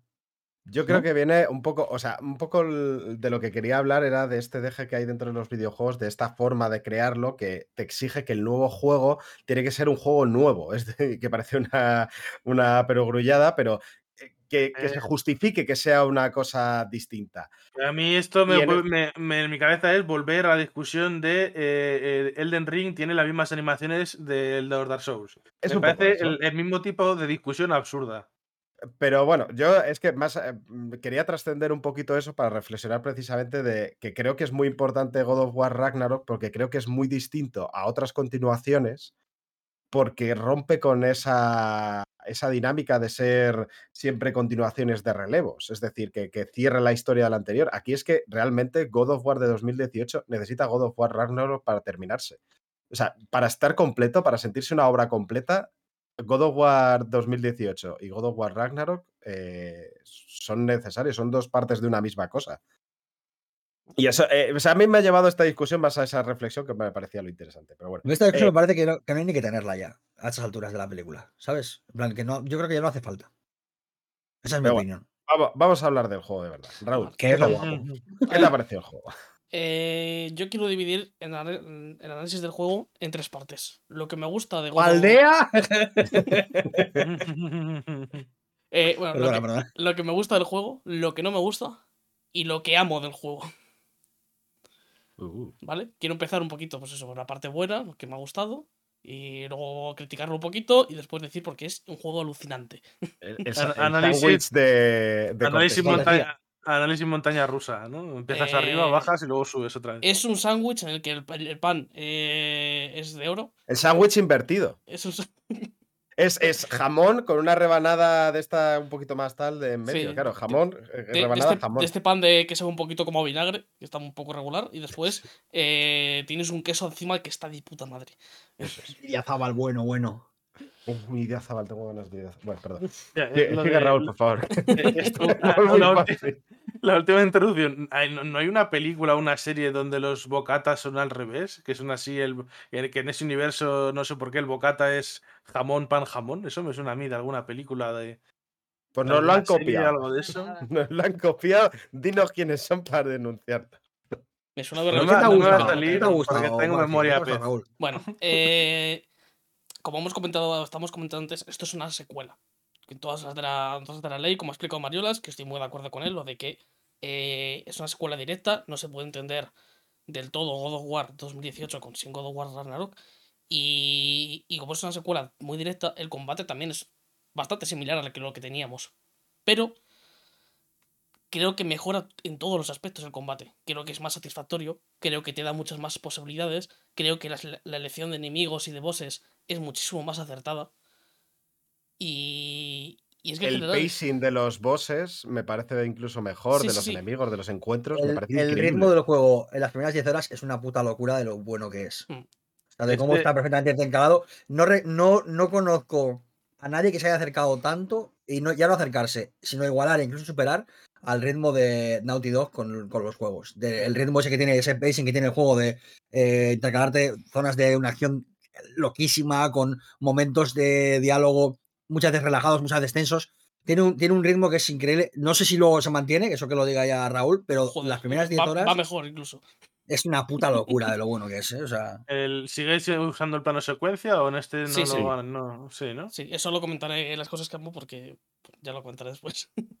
el tema es eso, que, que es que además un- algunos de los problemas que tenía para mí el God of War 2018 era que, por ejemplo, los bosses se repetían bastante. Ocurría mucho de que los trolls, por ejemplo, te enfrentabas contra 20 trolls y, y en Sí. todos los combates muy similares. Aquí hay alguno que se repite, pero está hecho para que se repitan en secundarias, nunca en misiones principales. Y siempre con algún, algún pequeño cambio y demás para que no se note el, el combate, el combate igual. Pero en general, los bosses a mí me ha parecido una verdadera pasada. Están súper bien. Y son muy originales y muy, muy Además que tiene, tiene muy buen diseño. No lo recuerdo tanto en el de 2018, pero en este sí que lo he visto muy, muy claramente.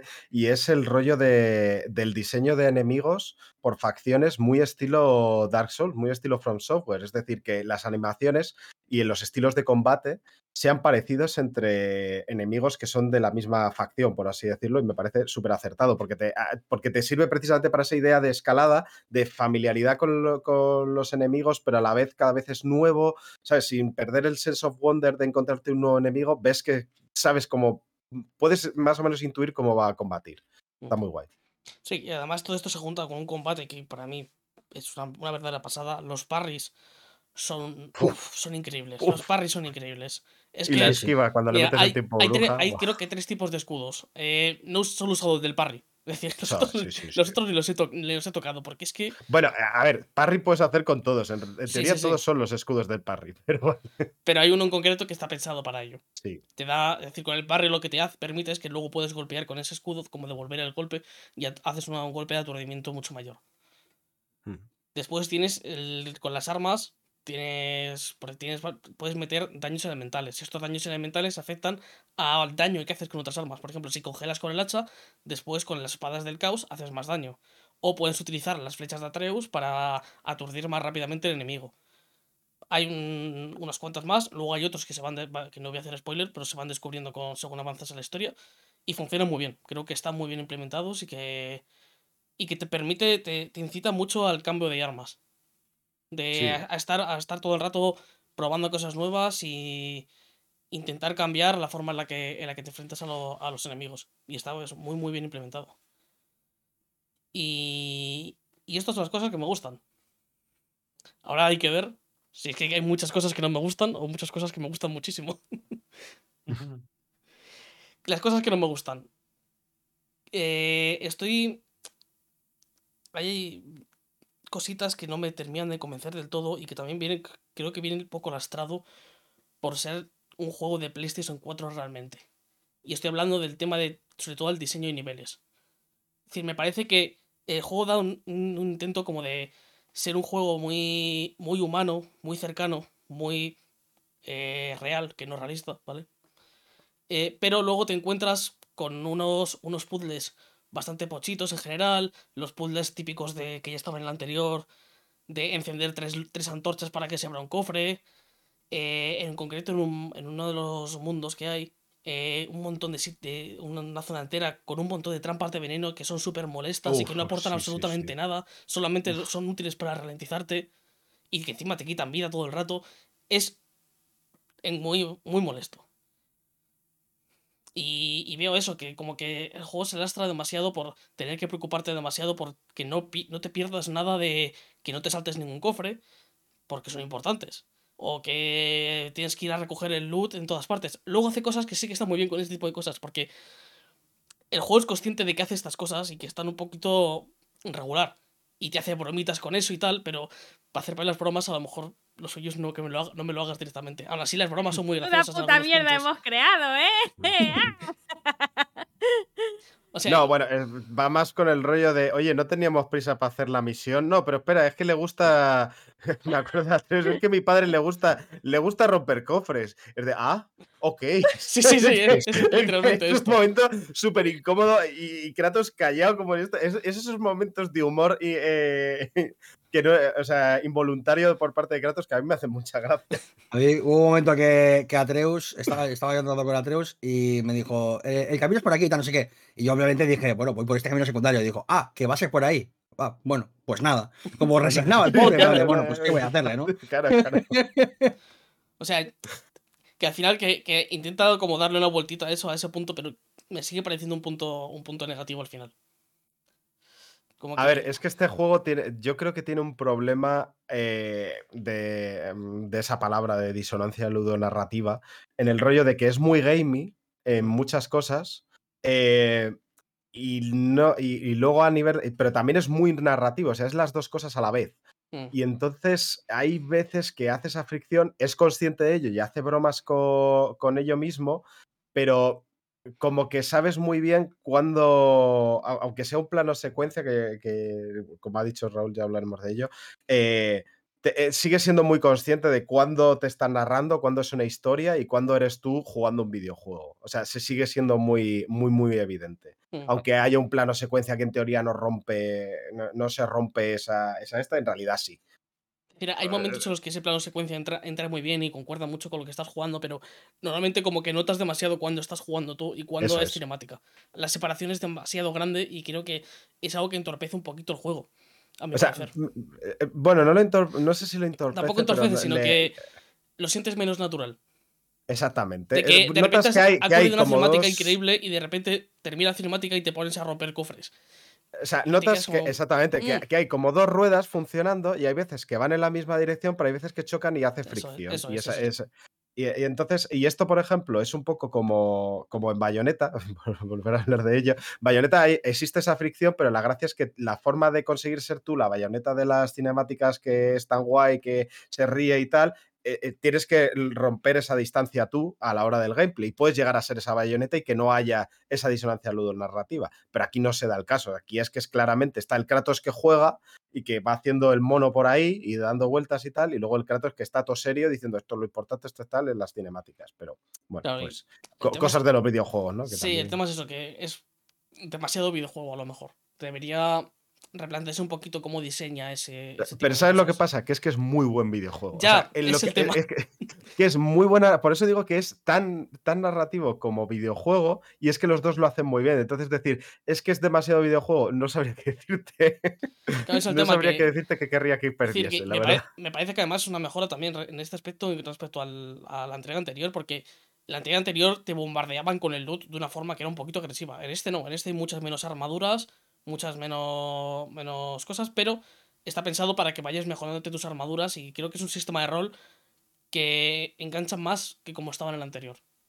Uf, a mí me ha estado llegando a agobiar un poco la cantidad de mecánicas que te va soltando a la cara todo el puto rato, ¿eh? O sea, mí- y además precisamente me, me agobia lo contrario, que es como la de joder, pero es que, por- porque digo, si ya, si no tengo, si solamente tengo dos escudos o, o- o dos pomos de, de hacha y, ya tengo 40 nuevas eh, cosas que hacer, ¿no? Es eso, es como la de guau, y más, y más eh, de- ¿cómo se llama? Árboles de habilidades y más tal. Y es como, hostia, hostia, hostia, eh, tengo que decidir muchas cosas. Luego te das cuenta de que en realidad no tienes tanto Claro, en- entre lo que decidir y te calmas. Pero hay un momento de Sí, sí, pánico sí, de no quiero decidir tanto, quiero ser Kratos aplasta. Pero- en realidad puede ser Kratos Pero en aplasta, el, es lo en el momento en el que te das, te pones a fijar, mirar un poquito los menús y las armaduras y te das cuenta, te das te fijas en eso, de que no, no hay tanto que elegir, realmente al final eliges, dices, veo esta armadura, esta armadura me da estas cosas, o elijo esta otra que me da estas cosas. Y en función de esa armadura, te haces una build que se acorde como tú quieres jugar.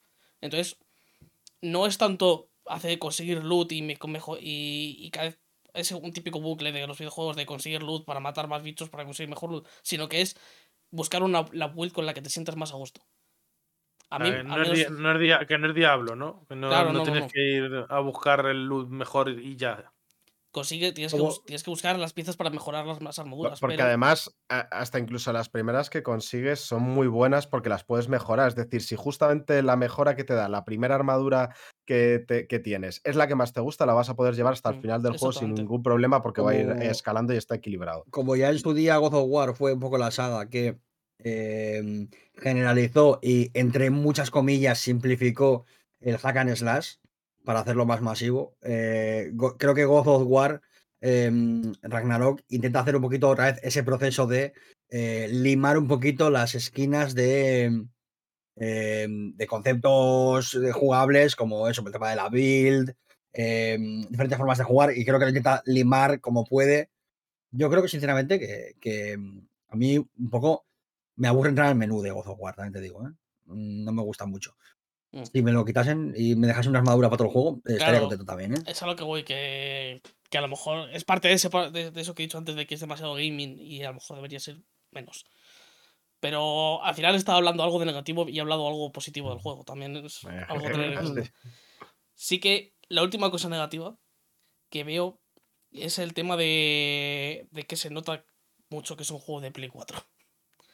Porque tiene unas limitaciones que, que se notan, son muy, son muy obvias. Es decir, hay, hay planos, por ejemplo, es decir, a nivel técnico se ve muy bien el juego, pero lo comparas, por ejemplo, con lo que era Horizon y se queda.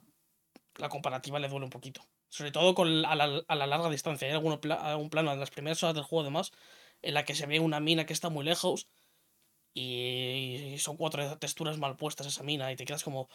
"Uf, estoy jugando en la Play 5. el Horizon más también esto". era Play 4. O sea, no, Sí, pero es un, es juego de Play 4. 5 que se adaptó a Play 4. Este se nota que está hecho al revés. Vale.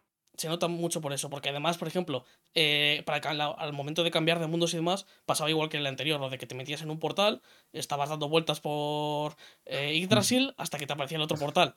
Sí. Y es que te das cuenta de que cuando tardas mucho en hacer esos, esos caminos, porque hay conversaciones y tal, pero cuando no hay conversaciones y estás tú solamente por explorar, te das cuenta de que en Play 5 es instantáneo, de que pasas por la puerta y a dos metros aparece la otra puerta, que es que no es necesario esa- ese tipo de que no, hay- no hace ninguna carga ahí porque en la Play 5 es instantáneo. Entonces es una de, si este juego hubiese salido solo en Play 5, se hubiese hecho de otra forma, distinta. No hubiese sido igual.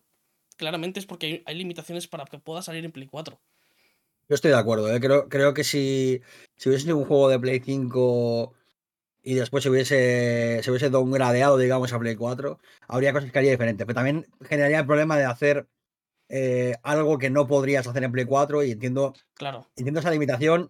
Y bueno, la acepto pues porque tampoco me queda otra. claro, claro, Pero- sí, es algo que aceptas. Pero sí que sí que quiero decir que hay gente que dice que se ve igual que el 2018 y No, no, no, se ve no, igual que el 2018. Se ve mejor. Hombre, si lo juegas en Play 4, igual. No, no. Pero vamos, Te digo yo que se ve mejor. yo en Play- Play 5, en mi tele, yo cada vez, cada vez que ve- veo eh, las rocas, o sea, flipo. O sea, es que tiene más texturas esa roca que mi piel. Es Y ciertas, ciertas cositas de algunas físicas, de algunas iluminaciones, se nota. Sí, sí, eh, eh, el juego es- un pepino técnico, pero aún así creo que no está al nivel de, de un juego de PlayStation 5 puro. Creo Sí, que sí, po- que podría ser de- mejor. Te queda, la, te queda la duda esa de qué podría haber hecho Claro. Sony Santa Mónica si hubiesen hecho un juego en Play 5 de manera.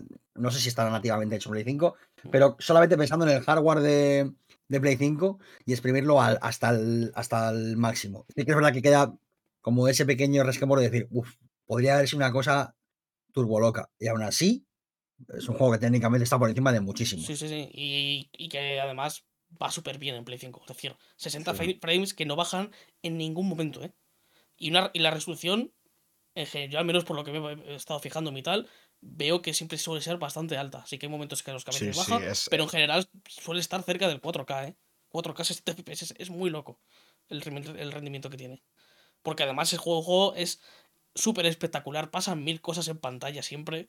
Y aún así, no baja ni un frame, es alucinante. Raúl, se supone que estás con lo malo. ¿eh? Sí, sí, sí. Pues ahora ya he terminado con lo malo, así que. No, eh, ¿podré- ¿puedo meter una cosa que me parece Adelante, mal a sí, mí? sí, por Un segundo. Eh, los puzzles. La Sí. peña que no se puto calla. A mí me pone de los nervios. O sea, te juro que Se puede llegar- desactivar. Sí, Hay una opción en el menú para desactivar las ayudas. Pues lo tengo que mirar porque me parece. Una, una cosa, o sea, yo eh, también he reflexionado alrededor de esto. Y es, ¿pero por qué, por qué cojones no han puesto ya simplemente la opción de pedir ayuda a los estos? Es decir, tú quieres hacer tú esta eh, cinemática, no quieres que la peña se pierda, quieres que, la, que haya un flujo y que la gente no se quede atascado en un puzzle. Me parece cojonudo. Em, ¿Por qué no metes una opción más natural que sea simplemente es la de, bueno, mm, llevo aquí mm, tres minutos, cinco, media hora, lo que sea, pensando este puto puzzle, que tampoco es que me parezcan muy excesivamente complicados, pero pues bueno, eh, pues te- puedes necesitar mirar un ratito, ¿no? Para resolverlo. eh, que no me salga de pronto el Atreus, oye, ¿y si hacemos esto? Es la de, pero ¿me quieres dejar mirar, niño? O sea, ahí, ahí me pongo nervioso con el niño.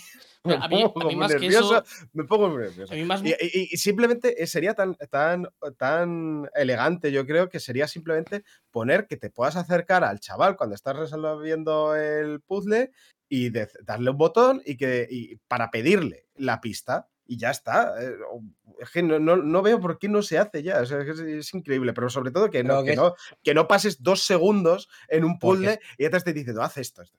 Porque es storytelling. Kratos jamás iría a pedirle ayuda. Como buen macho, jamás iría a pedirle ayuda a su hijo ni a su mujer. Pues que, Porque él, pues, porque él no pide direcciones cuando va en coche. Si se pierde, Pues- se jode. que se desconstruya. que se deconstruya y Yo- ya está. No, porque tiene que haber un modo gaming eh, para, hombres deconstruidos. Que no. direcciones. Claro, es que, es que es eso. Que si tú quieres hacer tu gameplay macho y te quedas ahí el este, Dos- muy bien. Pero yo quiero pedir de, direcciones, joder. Dos O sea, cosas. bueno, no, primera, yo quiero que no me las pongan. O sea, si, eh, la diferencia es que es eso, es tener alguien. Oye, es que en la siguiente salida, dentro de dos minutos, es tener a puto Alexa, realmente. Esa es la diferencia. o sea, no- yo dos cosas. Una, Pomariolas, no juegues eh, a Playtale porque te vas a cabrear que flipas eh, con, ese, con ese mismo aspecto. Eh, y la Ya, otra es que, que el único punto negativo gordo que yo le pondría a este juego es eh, no acreditar a los traductores en, la, en Sí, los créditos. Ah, bueno, sí. Eso me parece una cosa que es que, que es de tarjeta roja, expulsado cinco partidos. O sea, Dilo, me parece muy Reina, feo. dilo.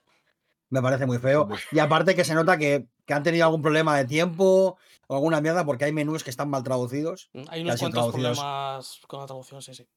Ha sido alguna- traducidos fijo de manera automática y se nota, se nota que ha habido algún alguna movida. eh, en castellano por lo menos pasa, no sé si pasa en otros idiomas, pero ya que no aparezcan acreditados me parece que es, eh, que es criminal.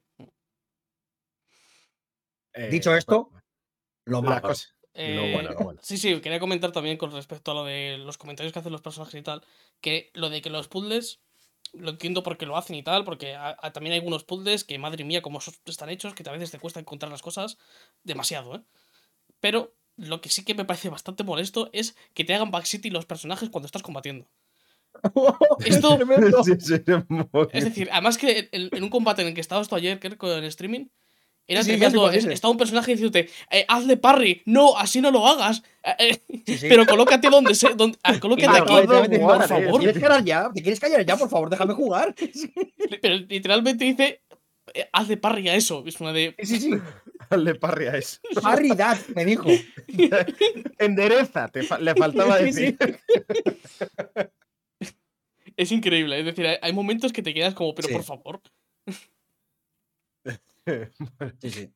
Hombre, Es que en general no se callan, que en realidad mola porque hay momentos que te. Es eso, es, cu- es cuando Es la un juego narración. que os hace mansplaining todo. Joder, es que es, es mansplaining the game aún, aún. eh, Pero es que encima se lo hacen al tío más macho del puto universo. Es graciosísimo en realidad. Es todo el mundo haciendo.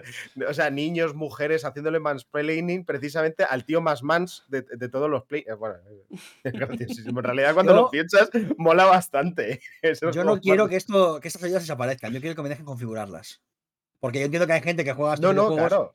Alguien ve God of War en la puta final de la Champions y dice, Buah, quiero jugar ese juego. Y a lo mejor no ha jugado muchos videojuegos, le falta muchísimo calle como tenemos nosotros y nosotras, que hemos jugado videojuegos desde que teníamos los huevos eh, sin, y, lo- y los coños sin ningún pelo. Hace mucho ya de eso, gente. Entonces, claro, estamos ya muy pelados. Pero habrá gente que no, entonces le hace falta esas ayudas. Pero déjame configurarlas. No me pongas O, al personaje dándome la turra con que haga parries, por o favor. simplemente introdúcelo en el gameplay, que es tan sencillo como que tengas la opción que te lo expliquen. Es de, oye, si te quedas atascado aquí, acércate a Treus, quien haya por ahí, eh, o dale un botón para que Mimir te diga, la, eh, te dé una pista. Ya está, es eso. O sea, es que me parece como muy una solución como elegante para quitarlo, para tener las dos cosas a la vez. Y que lo use quien quiera. Pero bueno, Mm. eh, sigue Raúl. Vamos a lo, eso, a lo bueno, a lo bueno. Vale, voy a empezar con lo del plano secuencia que lo hemos mencionado antes. Es una verdadera locura. Es decir, no hay, creo que no hay palabras para describirlo. Tiene momentos en los que un nivel de finura con los, con los planos y como. Sobre todo con las transiciones. Hay cada unas transiciones que me parecen. Además que creo que, que veo que a Kergas sintiendo y creo que. Que algo de un cuchillo a lo mejor te viene a la cabeza. Hay momentos. Es, es increíble. increíbles. Hay unas transiciones que es que de verdad se te, se te va la cabeza y, y la, la forma en la, en la que consigue llevar todo el juego, que no es un juego corto, a mí me ha durado casi 30 horas, todo durante todas esas, esas 30 horas sin hacer ni un solo corte, es alucinante. Creo que es un- Bueno, a ver, es un poco falso, porque en A realidad, ver. precisamente en Nick Drasil, en teoría, sí hay un corte. hay un, se ve la pantalla en blanco, pero es instantáneo, es decir, al, al milisegundo ya estás viendo otra vez a...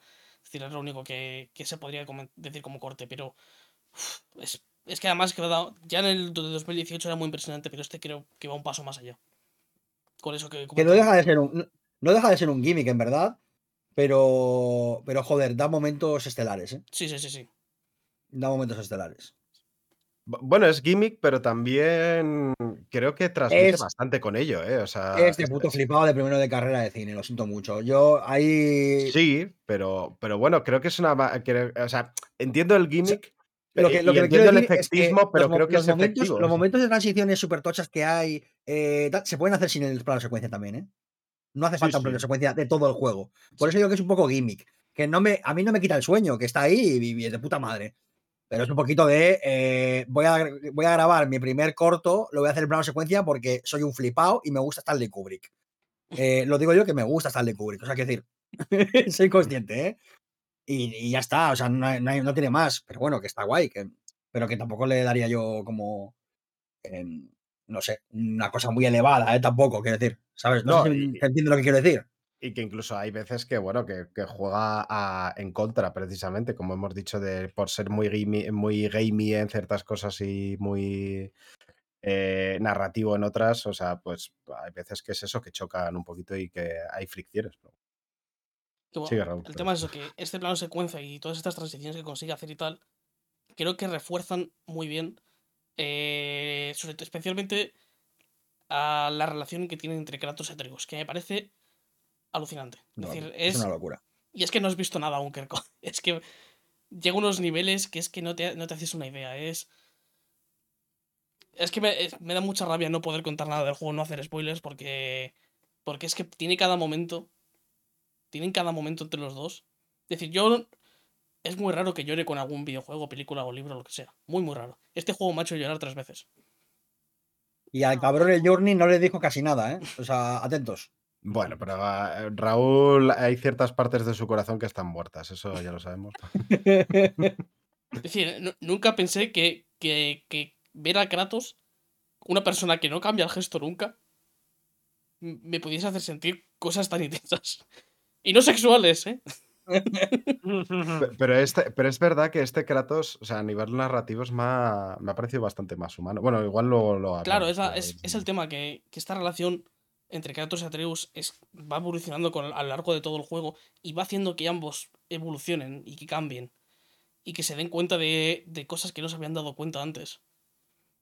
Y es que es, Es- es- es- es magnífico. Yo creo que es mucho más interesante porque el punto de partida es otro. Eh, el, el punto de partida que hay en el God of War 2018 es un punto de partida como muy alejado entre los dos personajes y se van, se van uniendo poco a poco y distanciándose según avanza la historia. En ese momento en el que Kratos quiere tocar el hombro de Atreus pero no se atreve, eh, siente la distancia, quiere acercarse pero no puede tal. Y en, y en, en el God of War eh, Ragnarok esa distancia empieza siendo mucho más corta. Eh, aunque siga habiendo ese, ese pequeño muro, digamos, entre los dos personajes, porque Kratos es eh, un hombre que está mal y Atreus es un chiquillo que tiene pues a Kratos de padre, ¿no? Pues. Pero el punto de partida es, mucho más cercano y es mucho más interesante porque da, da mucho más juego.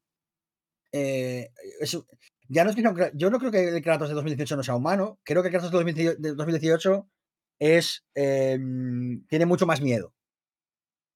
Eh, y en este tiene mie- miedo, pero por otras, por cuestiones. Entonces, joder, la capacidad que tiene para lanzarte temas eh, y cuestiones y, y subtexto y tal es, es brutal porque tienes construido algo desde 2018 que ya te ha hecho un viaje muy largo, te ha hecho un viaje de otras 20 horas. Entonces, joder, eh, hay mucha posibilidad de, de- de generar muchas sensaciones, muchas emociones que ya solamente en 10 horas ya a mí ya me han dejado con una miel en los labios que no veas. O sea, tengo una ganas de seguir que... Es que habla mucho de, de, de lo que significa ser padre, de lo que significa ser eh, hijo, de lo que es, la adolescencia, de lo que es la confianza de, entre, entre un padre y, y un hijo. Y joder, es que lo hace todo de una manera tan magistral que es que no, no, no hay adjetivos para describir lo bien que lo hace. Yo, yo personalmente, la parte, la última parte que he jugado, en la que habla eh, básicamente del dolor. De cómo sentir dolor nos puede hacer mucho más cercanos de lo que creemos, ¿no?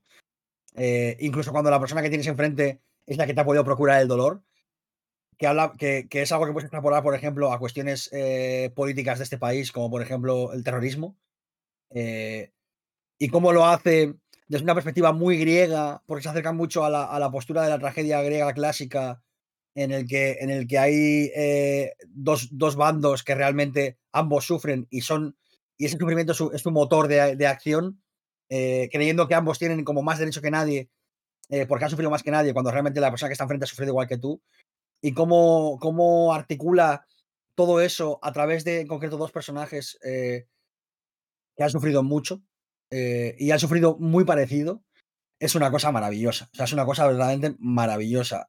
Porque hasta ahora, al menos, eh, God of War es un juego que no te tira a la cara su discurso. No te lo restriega. No te dice, mira, mira aquí, esto es lo que tienes que sentir. Simplemente te lo presenta y te dice, esto es lo que hay. Y, y creo que ese es el, como el gran valor narrativo de God of War es precisamente eso, que te, que te muestra las cosas y no te las tira a la cara, te las enseña y te dice, mira, esto es lo que pasa. A esta gente esto es lo que le pasa. Y depende de ti cómo empatices, cómo entiendas todo y, cómo, y cómo lo cómo lo interiorices, ¿no? Y creo que, joder, eso es un, eso es un pepinazo. Sí. Pues Eh, menuda lecturita del God of War, ¿no? Y Mm. para mí es que hay, y luego hay otro tema que para mí ya es lo que hace que bueno, son otros puntos que lleva más allá. Es el tema de que, que además esto se ha comentado mucho, lo, lo escuché, por ejemplo, lo, lo leí también en el análisis que hizo eh, en Rock en Eurogamer, de cómo es un, este juego es un paralelismo a la, a la evolución, de cómo han ido evolucionando los juegos a lo largo del tiempo y también lo voy a llevar un poco más allá y es un paralelismo a cómo las generaciones, a, a la generación que nació con el Pipi Boom, se, se está encontrando ahora con, con que sus hijos son de, forma, se de una forma muy distinta a como, por cómo se han criado y demás.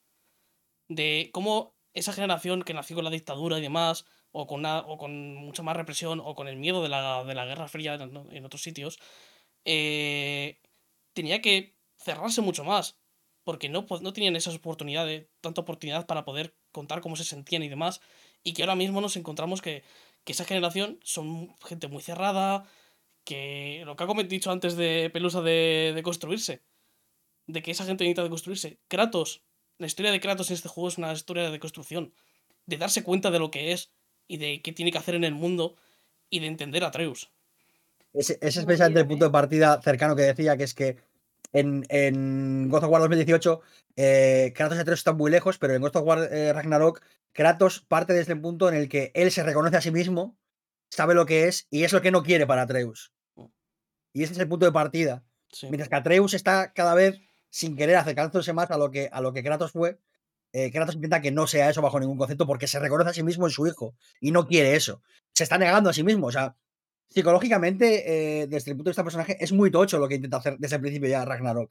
Y creo que lo va haciendo bien, lo, que he visto hasta ahora. Lo cual es sorprendente porque normalmente eso acaba muy mal, porque la narrativa de los videojuegos suele ser un desastre. Pues es que es eso, es que va cada vez a mayor. Es decir, lo, lo que, las cosas que pasan en las dos últimas horas de juego es que te, te rompen por completo. Es que no- Y el tema es que el juego, voy a decir, no te lo ves venir, pero es que sí te lo ves venir porque también el juego habla mucho del destino.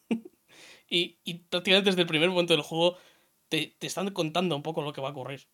En cierta manera. Que por cierto, el tema del destino es un tema muy griego también. Y un tema muy de God of Y- War también, en general. Claro, claro, o sea, que no, que no es casualidad que todos estos temas aparezcan. O sea, creo que creo que han sido muy inteligentes, porque aunque toda la ambientación sea un rollo vikingo, eh, un Bueno, también es muy nórdico en realidad lo del destino, porque en teoría todas Sí, las eh, todos pero los en gre- mitos en los que se basan hablan del futuro incluso o de algo y de un ciclo que no para de repetirse todo el rato. ahí está es la gracia, que es mezclar eh, la idea del destino griega clásica con la idea de, des- de destino eh, nórdica. Creo que es una conjunción maravillosa. Creo que, que habla mucho de, de- de cómo el, el ser humano puede nacer en sitios muy diferentes y, y sentir temas muy universales. Porque al final, lo que hace una obra em, apelable emocionalmente es que sus temas sean universales. El amor es el tema más universal. Por eso las canciones de pop van sobre el amor. Porque todo el mundo se reconoce en el amor. Y creo que God of War hace eso de una manera magistral. Que todo el mundo pueda reconocerse en sus temas. Ya digo, no voy ni a la mitad del juego y me he reconocido en sus temas varias veces. Entonces, joder, que es que, que, es que se nota que, que han trabajado eso muy bien. Y que han trabajado aspectos que en 2018 se les criticaban, como el tema que ha comentado Raúl de los, de los bosses y tal. O sea, es que yo no puedo estar más contento, de verdad. Y es que además, es que a nivel narrativo, todo lo que hace me parece excelente. Es decir, los personajes secundarios, por ejemplo, son una pasada. Uf, y hay Sí, sí, sí. y algunos que, que no te resuelven hasta prácticamente el final del juego y te quedas. Es que de verdad, hay, todos los personajes son increíbles. Le- además que les coges a algunos de ellos muchos cari mucho cariño, ¿eh? Y. uf, es que me, me, empiezo a acordar de los momentos del juego y joder. Y es que al final el juego es eso, es que a pesar de los problemas que tiene de, con ese- eso que hemos comentado de que es muy gaming y tal, pero al final te quedas con toda esta parte de. con toda esta narrativa que tiene, con estos personajes, con esta relación entre Atreus y Kratos.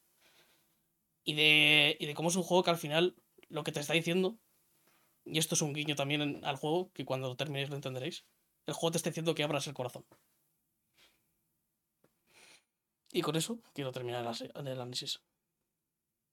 Pues no se me ocurre una manera mejor de terminar un análisis, la verdad, ¿eh? nos has dejado un poquito piscuetos. A ver cómo remonto yo ahora esto, ahora cómo despido yo con las risas. Es que esto, no lo pensáis, ¿eh? Esto, esto no lo pensáis. En el Mario no lo pensáis. en cómo hago yo esto. Bueno, pues nada. a- hasta aquí el, el buen análisis. Quería, quería eh, decirle a Sergio que qué buen golazo han marcado de cabeza en el Mundial. Eh, buen remate. eh, ha, sido, ha sido impresionante. Para abrir el Mundial ha sido una cosa maravillosa. Eh, un cabezazo al- a la esquina del, del- de la escuadra. Ha quitado las telarañas. El portero no podía hacer nada. No he entendido esto. No. Bueno, que por lo que sea, igual se estaba quedando un poquito dormido. Ah, vale. Y estaba así rematando un poco con la cabeza así. Me, me está costando, ¿eh? Me está costando, la verdad. Vale, vale. chico, no Yo me he dado cuenta. Yo aquí po- poniendo todo mi alma en el análisis Sí, y mi corazón. Buah.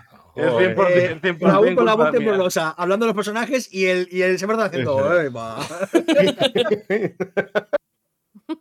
Ah, vale. Bueno, pues Yo tengo que, tengo que, que deciros que he encontrado al pintor que he mencionado antes, el que hace el de las manitas de T-Rex, ¿no? Que no hace las manitas. sí. Os lo he pasado por Telegram. Y, se, y tócate los cojones, se llama Hernán Cortés. Vaya. Así que ya está. Hombre, el con ese nombre, la verdad es que pintor Míralo, de míralo, reyes ¿eh? españoles es lo único que puedes hacer, es verdad. Es- A ver, es no un poco- T-Rex, pero es que, pero es que, no bueno, las claro, manitas aquí, pero, pero es, es lo que que ha cómo lo- pintado. en realidad podrías pintar un T-Rex, ¿eh? O sea, si te lo curras, lo, le haces un fake ahí de. T-Rex muy más. Sabe, sabe pintarlo. Mi parálisis del sueño. Oh, uy, uy, nos acaban de enseñar la, la- la foto del mal, no voy a ni a describirlo. Bueno, vamos a ir cerrando esto porque además esto, esto es mixto con juego. Pasamos de un tema súper emotivo eh, a gilipollas con una facilidad muy rápida mientras se nos duerme alguien. O sea, ¿Por qué no recibimos premios en este podcast? Nadie lo sabe. Misterio del, del universo, pero bueno. Eh, muchísimas gracias por haber estado ahí escuchando. Muchas gracias a esta gente guapa que me acompaña aquí siempre, a Pelusa, a Kerk, a Raúl y a Sergio por estar ahí. A veces dormirse, pero muchas gracias. No, no ha llegado a pasar, pero uf, estaba pasándolo fatal, ¿eh? Nada, Estabas pensando muy fuerte, ¿no? Eso. Como mi abuelo cuando se duerme. Descansando la vista. Eh, y eso es lo que vamos a ir haciendo. Bueno, no todavía, pero sí a cenar. Eh, así que vamos a irnos despidiendo ya. Hasta la próxima. Adiós. Adiós. Adiós.